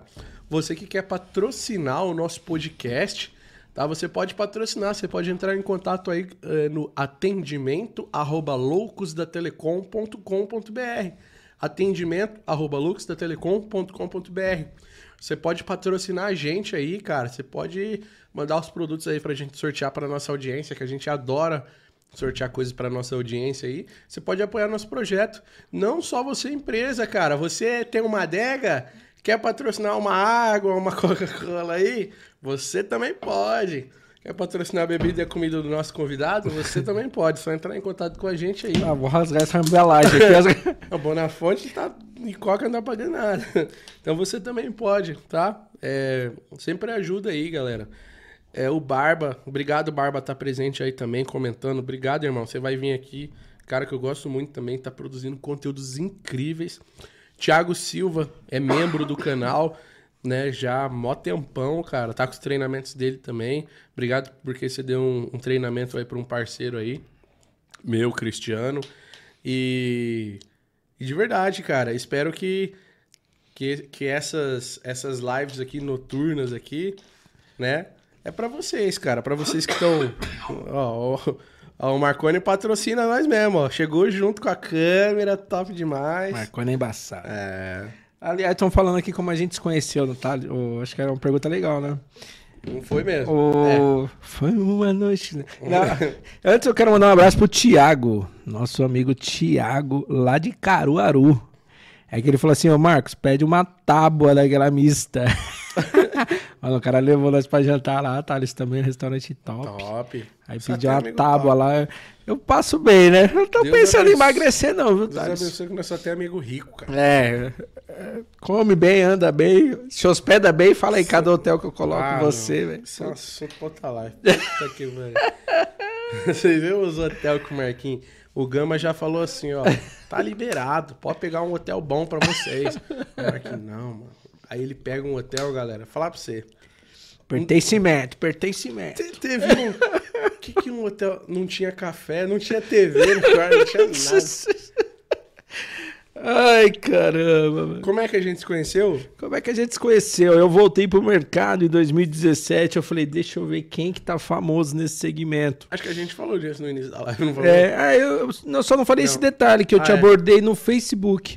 Foi mesmo. Eu fui pro Moon, lá na, em Maceió, um outro evento lá, e aí eu vi os caras falando um monte de groselha. Isso que a gente tava falando. Ah, a máquina é isso e aquilo, e não era Uhum. nada disso. E eu me fazendo lá de provedor, só vendo as explicações dos caras. aí foi onde eu mandei um WhatsApp pra ele, um Facebook na época, que a página já tava bombando, eu achei ele no Facebook. Falei, ô lindinho, vamos gravar aqui um vídeo pra falar de máquina. E aí foi a introdução da live aí. Depois você volta, eu- você vai entender que a gente gravou. Ah, foca no Marquinhos aí. O que foi? Olha aqui pra essa câmera, sou eu. O Marconi falou que você é o Sr. Frederiksen, do Up da Altas É o Up, Aventuras. é. É o primeiro apelido que o, que o Ricardo da TechWeb me deu. Que o foi mundo isso. te deu, né? É. Você, ninguém mandou você ser idêntico. E, o, e tem um cara aí também que tá me copiando agora na Blitz, lá eu conheci. E é outro Marcos também. É o que da Marcos. Fast Link, é. Um abraço aí, ô, meu sósia. é. Pô, Marquinho, cara, queria te agradecer Ah, já? porque você, por você ter vindo aqui hoje, né? Ter cedido esse tempo aí, cara. que isso, cara. Pra Satisfação. mim. É. Não, já não chega, eu já te vejo 15 dias, tá mais me que vendo minha esposa, mais que minha né? mulher. É, chega. Minha Então- mulher tá com ciúmes. Eu falei, Outro dia ela falou assim: Amor, você sabe que é só zoeira que eu fico falando. né?" Eu não tô com ciúme de verdade, não. Pra ele você busca água, né? Então, meu, tô, tô muito feliz mesmo que você veio aqui, colou aqui, a gente trocou essa ideia. Você legal. é muito bem-vindo pra vir aqui quantas Obrigado. vezes você quiser. A gente vai voltar outra vez pra falar de viagem, então, né? Pra não Nossa, contar risada com aí. certeza. Porque hoje né? foi meio formal, meio técnico, A né? gente vai mais pra frente aí fazer umas umas collabs aí. Eu vou colocar mais um microfone, mais dois microfones aqui. E aí a gente vai, é, a gente vai avançando aí. Ô, Mar ô Marconi, manda aquela Ro- Rodecaster Pro, porque Pô, minha mano. interface de áudio só dá pra dois microfones. Aí, já tá- papai não Tudo pode estar, dessa. o papai tá on, né? Ah, cara, tá lá parado. É só Pô. 15 mil, é o Ah, Pro? Que é isso? O que, que é 15 mil? Manda Ah. no, no Sedex. Ô, parabéns pela estrutura, viu, Thales? Ficou Não falei legal? no começo. Você gostou, Gostei Marquinhos, de mesmo, verdade? me- me a recepção aqui foi boa, cara. Top, top. Rafa, 100%. Desde quando você chegou, as paradinhas pra comer, que você nem mal comeu, vai comer Vou agora. comer agora, tô só mantendo a educação na frente das câmeras aqui. A hora que, a hora que eu ver off ali, já cai de Você ser viu eu louco. comendo, não sei, será que tem mais? Porque vai acabar aqui, né? né? E já Tem que você mais. falou do Marconi, eu queria reforçar também, Thales, a galera que, pô, eu bati o olho no, no, no, no chat aqui, eu vi que tem gente do Brasil inteiro. Nós vamos até cometer pecado aí deixar alguém sem mandar um abraço, como por exemplo o, o Matheus Plastino, que é um cara fera pra caramba da Infinity. Mas, pessoal, se você digitar no Google Expo, EXPO, né, de exposição, Expo ISP, expedição, você vai ter todos os eventos regionais e algum, sem dúvida, vai ser aí próximo da sua cidade, tá? Então participe, é, nem que você esteja no interior, acho que vale a pena você até ir lá, vai tem palestra, tem bastante conteúdo técnico, não só a minha, mas como diversos colegas, vai ter distribuidor lá mostrando as soluções, às vezes novidade, esse é muito bom. E é, aproveitando esse projeto que a gente também faz, né, Thaleson? O Loucos na Estrada. Então, se você bater o olho lá, que nem semana que vem a gente vai estar em Belém. Aqui, claro, a- os horários de Belém já estão puxados, não dá mais tempo, mas só usando como exemplo. Pô, Thales, eu tô vendo que vocês vão vir aqui para minha cidade. Se você avisar antes, um, dois meses de antecedência, a gente faz uma agenda um pouco mais extensa, né? As esposas vão entender e a gente visita aí o seu provedor, Hum, independente do tamanho, né, Thales? Eu acho que a humildade Claro. do Thales é bem legal Hoje a gente também. já visitou provedor que tá começando e Sim, visitamos provedores de 100 mil assinantes, né? Já. entendeu? Que é, que é uma satisfação, né? A gente até lembrar, como eu citei o Claro. caso da Line aqui, quando O eu cara- visitei, tava começando e agora um monstro lá em Goiás. Se o cara recebeu a gente, a gente vai. Sem dúvida. Então fica ligado nisso aí, galera. Expo ISP. Acesse aí, galera. Expo ISP Expedição. Expedição. É Tá? O link tá na descrição. Clica no link na descrição do vídeo. Todos os eventos da SPSP são gratuitos, tá? É, é só você conferir. Quer saber se meu corte de câmera tá cortando câmera, se ele tá ali. Tá o celular. O maldito celular. É o maldito celular. Tá, tá fechando a picanha amanhã. Tá fechando a picanha, então É. pode, pode. Ô, galera, não. O, o Montanaro Mendes perguntou: os podcasts vai ficar sempre na segunda-feira? Não, irmão. Essa semana inteira eu tenho podcast. Segunda, terça, quarta, quinta e sexta. Confere. Eu vou pedir encarecidamente, galera, pra vocês. Todo mundo que tá na live tem uma galera. Segue lá o Instagram novo do podcast que eu criei. Segue o arroba Loucos da Telecom. E segue também o, o Instagram novo, que é o Cast dos Loucos. Já tem uma galera lá. Eu vou pedir para vocês seguirem o Instagram do podcast. Porque são, são, querendo ou não, são dois projetos diferentes, né? E no Cast dos Loucos eu vou sempre postar os convidados. E vai ser sempre assim, ó, relacionado a provedor de internet e tecnologia. Falando de equipamento e também serviços. É, a gente quer trazer o pessoal da Anatel aqui. O Marconi vai montar uma agenda top para nós aí. Ele falou, vai, vai, vai vir uns caras da Anatel, vai vir uma galera top, assim, pra gente trocar uma ideia, tá? E a ideia é sempre entregar o melhor conteúdo aí pra vocês. Tá? Show. Vai mandar mais algum Só- abraço, Zina? Só, só pra fechar aí o Benedito da New Online, lá de São José da Lagoa, Ó. tá, Paraíba, junto com a Max Print. E, e uma coisa que a galera talvez tenha estranhado aí, minha irmã, meus amigos aí, o Giva, o Gé, chamando de Tioquinho, né? Foi aquele projeto que eu tive na rádio também, por causa da igreja. Marquinhos já foi radialista. É, programa do Tioquinho. Manda aí, manda aí. E era um tá- podcast, né? Era um podcast. Mas enfim, valeu, valeu o período, valeu a experiência. Quem sabe, né, a gente não volta aí nesse projeto paralelo. Sim. E eu queria agradecer, Thales, só fazer meu, minha, minha- meus agradecimentos finais agora, né? Claro, fecha nele aí, É por muito favor. bom estar aqui compartilhando, interagindo com a galera, é uma coisa que eu gosto muito, né? E atualmente estou na Max Print, então você que está aí nos ouvindo, quer conhecer as soluções, entra lá Max Print ISP, né? maxprintisp.com.br. Se você digitar lá em produtos, você vai ver todo o portfólio nosso. É um time legal para te atender, suporte técnico, enfim. E o meu Instagram já tá aí, como o Thales colocou, marcos.daniel81. Se gente- em breve a gente deve lançar assim a ideia do curso EAD, pelo menos, para dar mais detalhes aí de OTDR e máquina para vocês. E espero que tenham gostado. Pelo menos o feedback aqui foi, foi positivo, fico feliz. Tem um dois abraço. celular, ele é tem igual- dois Ele celulares. é igual o Nelson, o professor Nelson, tem dois celulares. É isso Fica aí. com um aí, larga. E eu, eu acabei de mandar um abraço pro, pro, pro, pro Plastino, sabe, puxando o saco, e sem querer, ele acabou de mandar uma mensagem aqui, ó. Entrei pra assistir a gravação e ainda está rolando. Que da hora. Pô, obrigado, Plastina. É Meu, um cara que eu quero conhecer. vamos, vamos Acho fazer. que eu não conheci ainda. eu quero Não, não. Você é aquele que a gente tava falando na Você viagem. sempre fala muito mal dele. É, o cara não entende nada. Ah, você vai falar que não sabe o que é um DWDM. Pô, chega a dar raiva. O cara Não, manja muito, muito, É, o. Matheus Platina é uma das feras aí que, que tem no mercado da Infinity, faz consultoria de redes, implementa MPLS, DWDM Uhum. e suporte 24 por 7, enfim, um cara nota 10 também que compartilha informação com a galera. E eu acho que é isso, né, Thales? É Já que ele aí, chegou, nós vamos sair.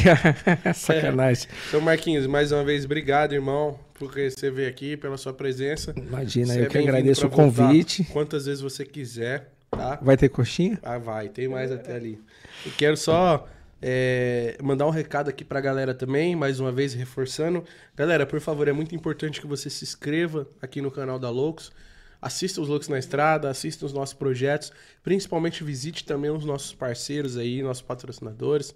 E, e eu, vou, eu quero criar aqui pro podcast, pro nosso podcast, um, um clube de membros porém diferenciado desse do YouTube e tal, um clube de membros pra gente, rea... gente interagir um com o outro, tá bom? E principalmente entre vocês. Quando acabar a live, pô, tem, tem gente aqui do Brasil todo. Quando acabar a live, todo mundo some, né? Então eu quero deixar todo mundo unido. Então, é, vamos ver se eu já consigo. Eu tô olhando algumas coisas, mas de hoje pra amanhã, quem sabe eu já consiga estabelecer esse clube de membros aí é, talvez um Discord, um Telegram não, tá? Uma, alguma outra coisa assim parecida, tá? Mas é isso, agradecer vocês, agradecer os parceiros aí, Marquinhos, meu irmão Rafael também aí, que tá no, no toque da nave ali, ajudando a gente sempre aí, tá todos os dias ali comandando, fazendo os cortes e tal.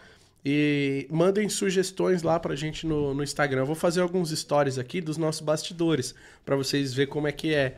Então, só quem estiver no Instagram do Cast dos Loucos vai ver nossos bastidores aqui agora. Fechou? Então, Vou vai lá. Manda o salve, Vou- Zina. Vou mandar uma aqui que você abriu falando, não é zoando, porque eu de fato sou evangélico. Mas Ah, quem é, verdade. crente? Então, queria agradecer a oportunidade em nome de Jesus. Amém. Amém, igreja. Amém. Obrigado. Que ele Cara, isso continue- obrigado, irmão. E que ele continue nos guiando e nos E dando nos sabedoria. guardando nos guardando e desse rodoanel, principalmente. sabedoria. Amém, meu amigo. Valeu, obrigado, gente. Deus Obrigado, abençoe galera. vocês. Valeu. Top. Top Night Session. Aí ele tem que ficar igual do Fantástico, fingindo que tá conversando.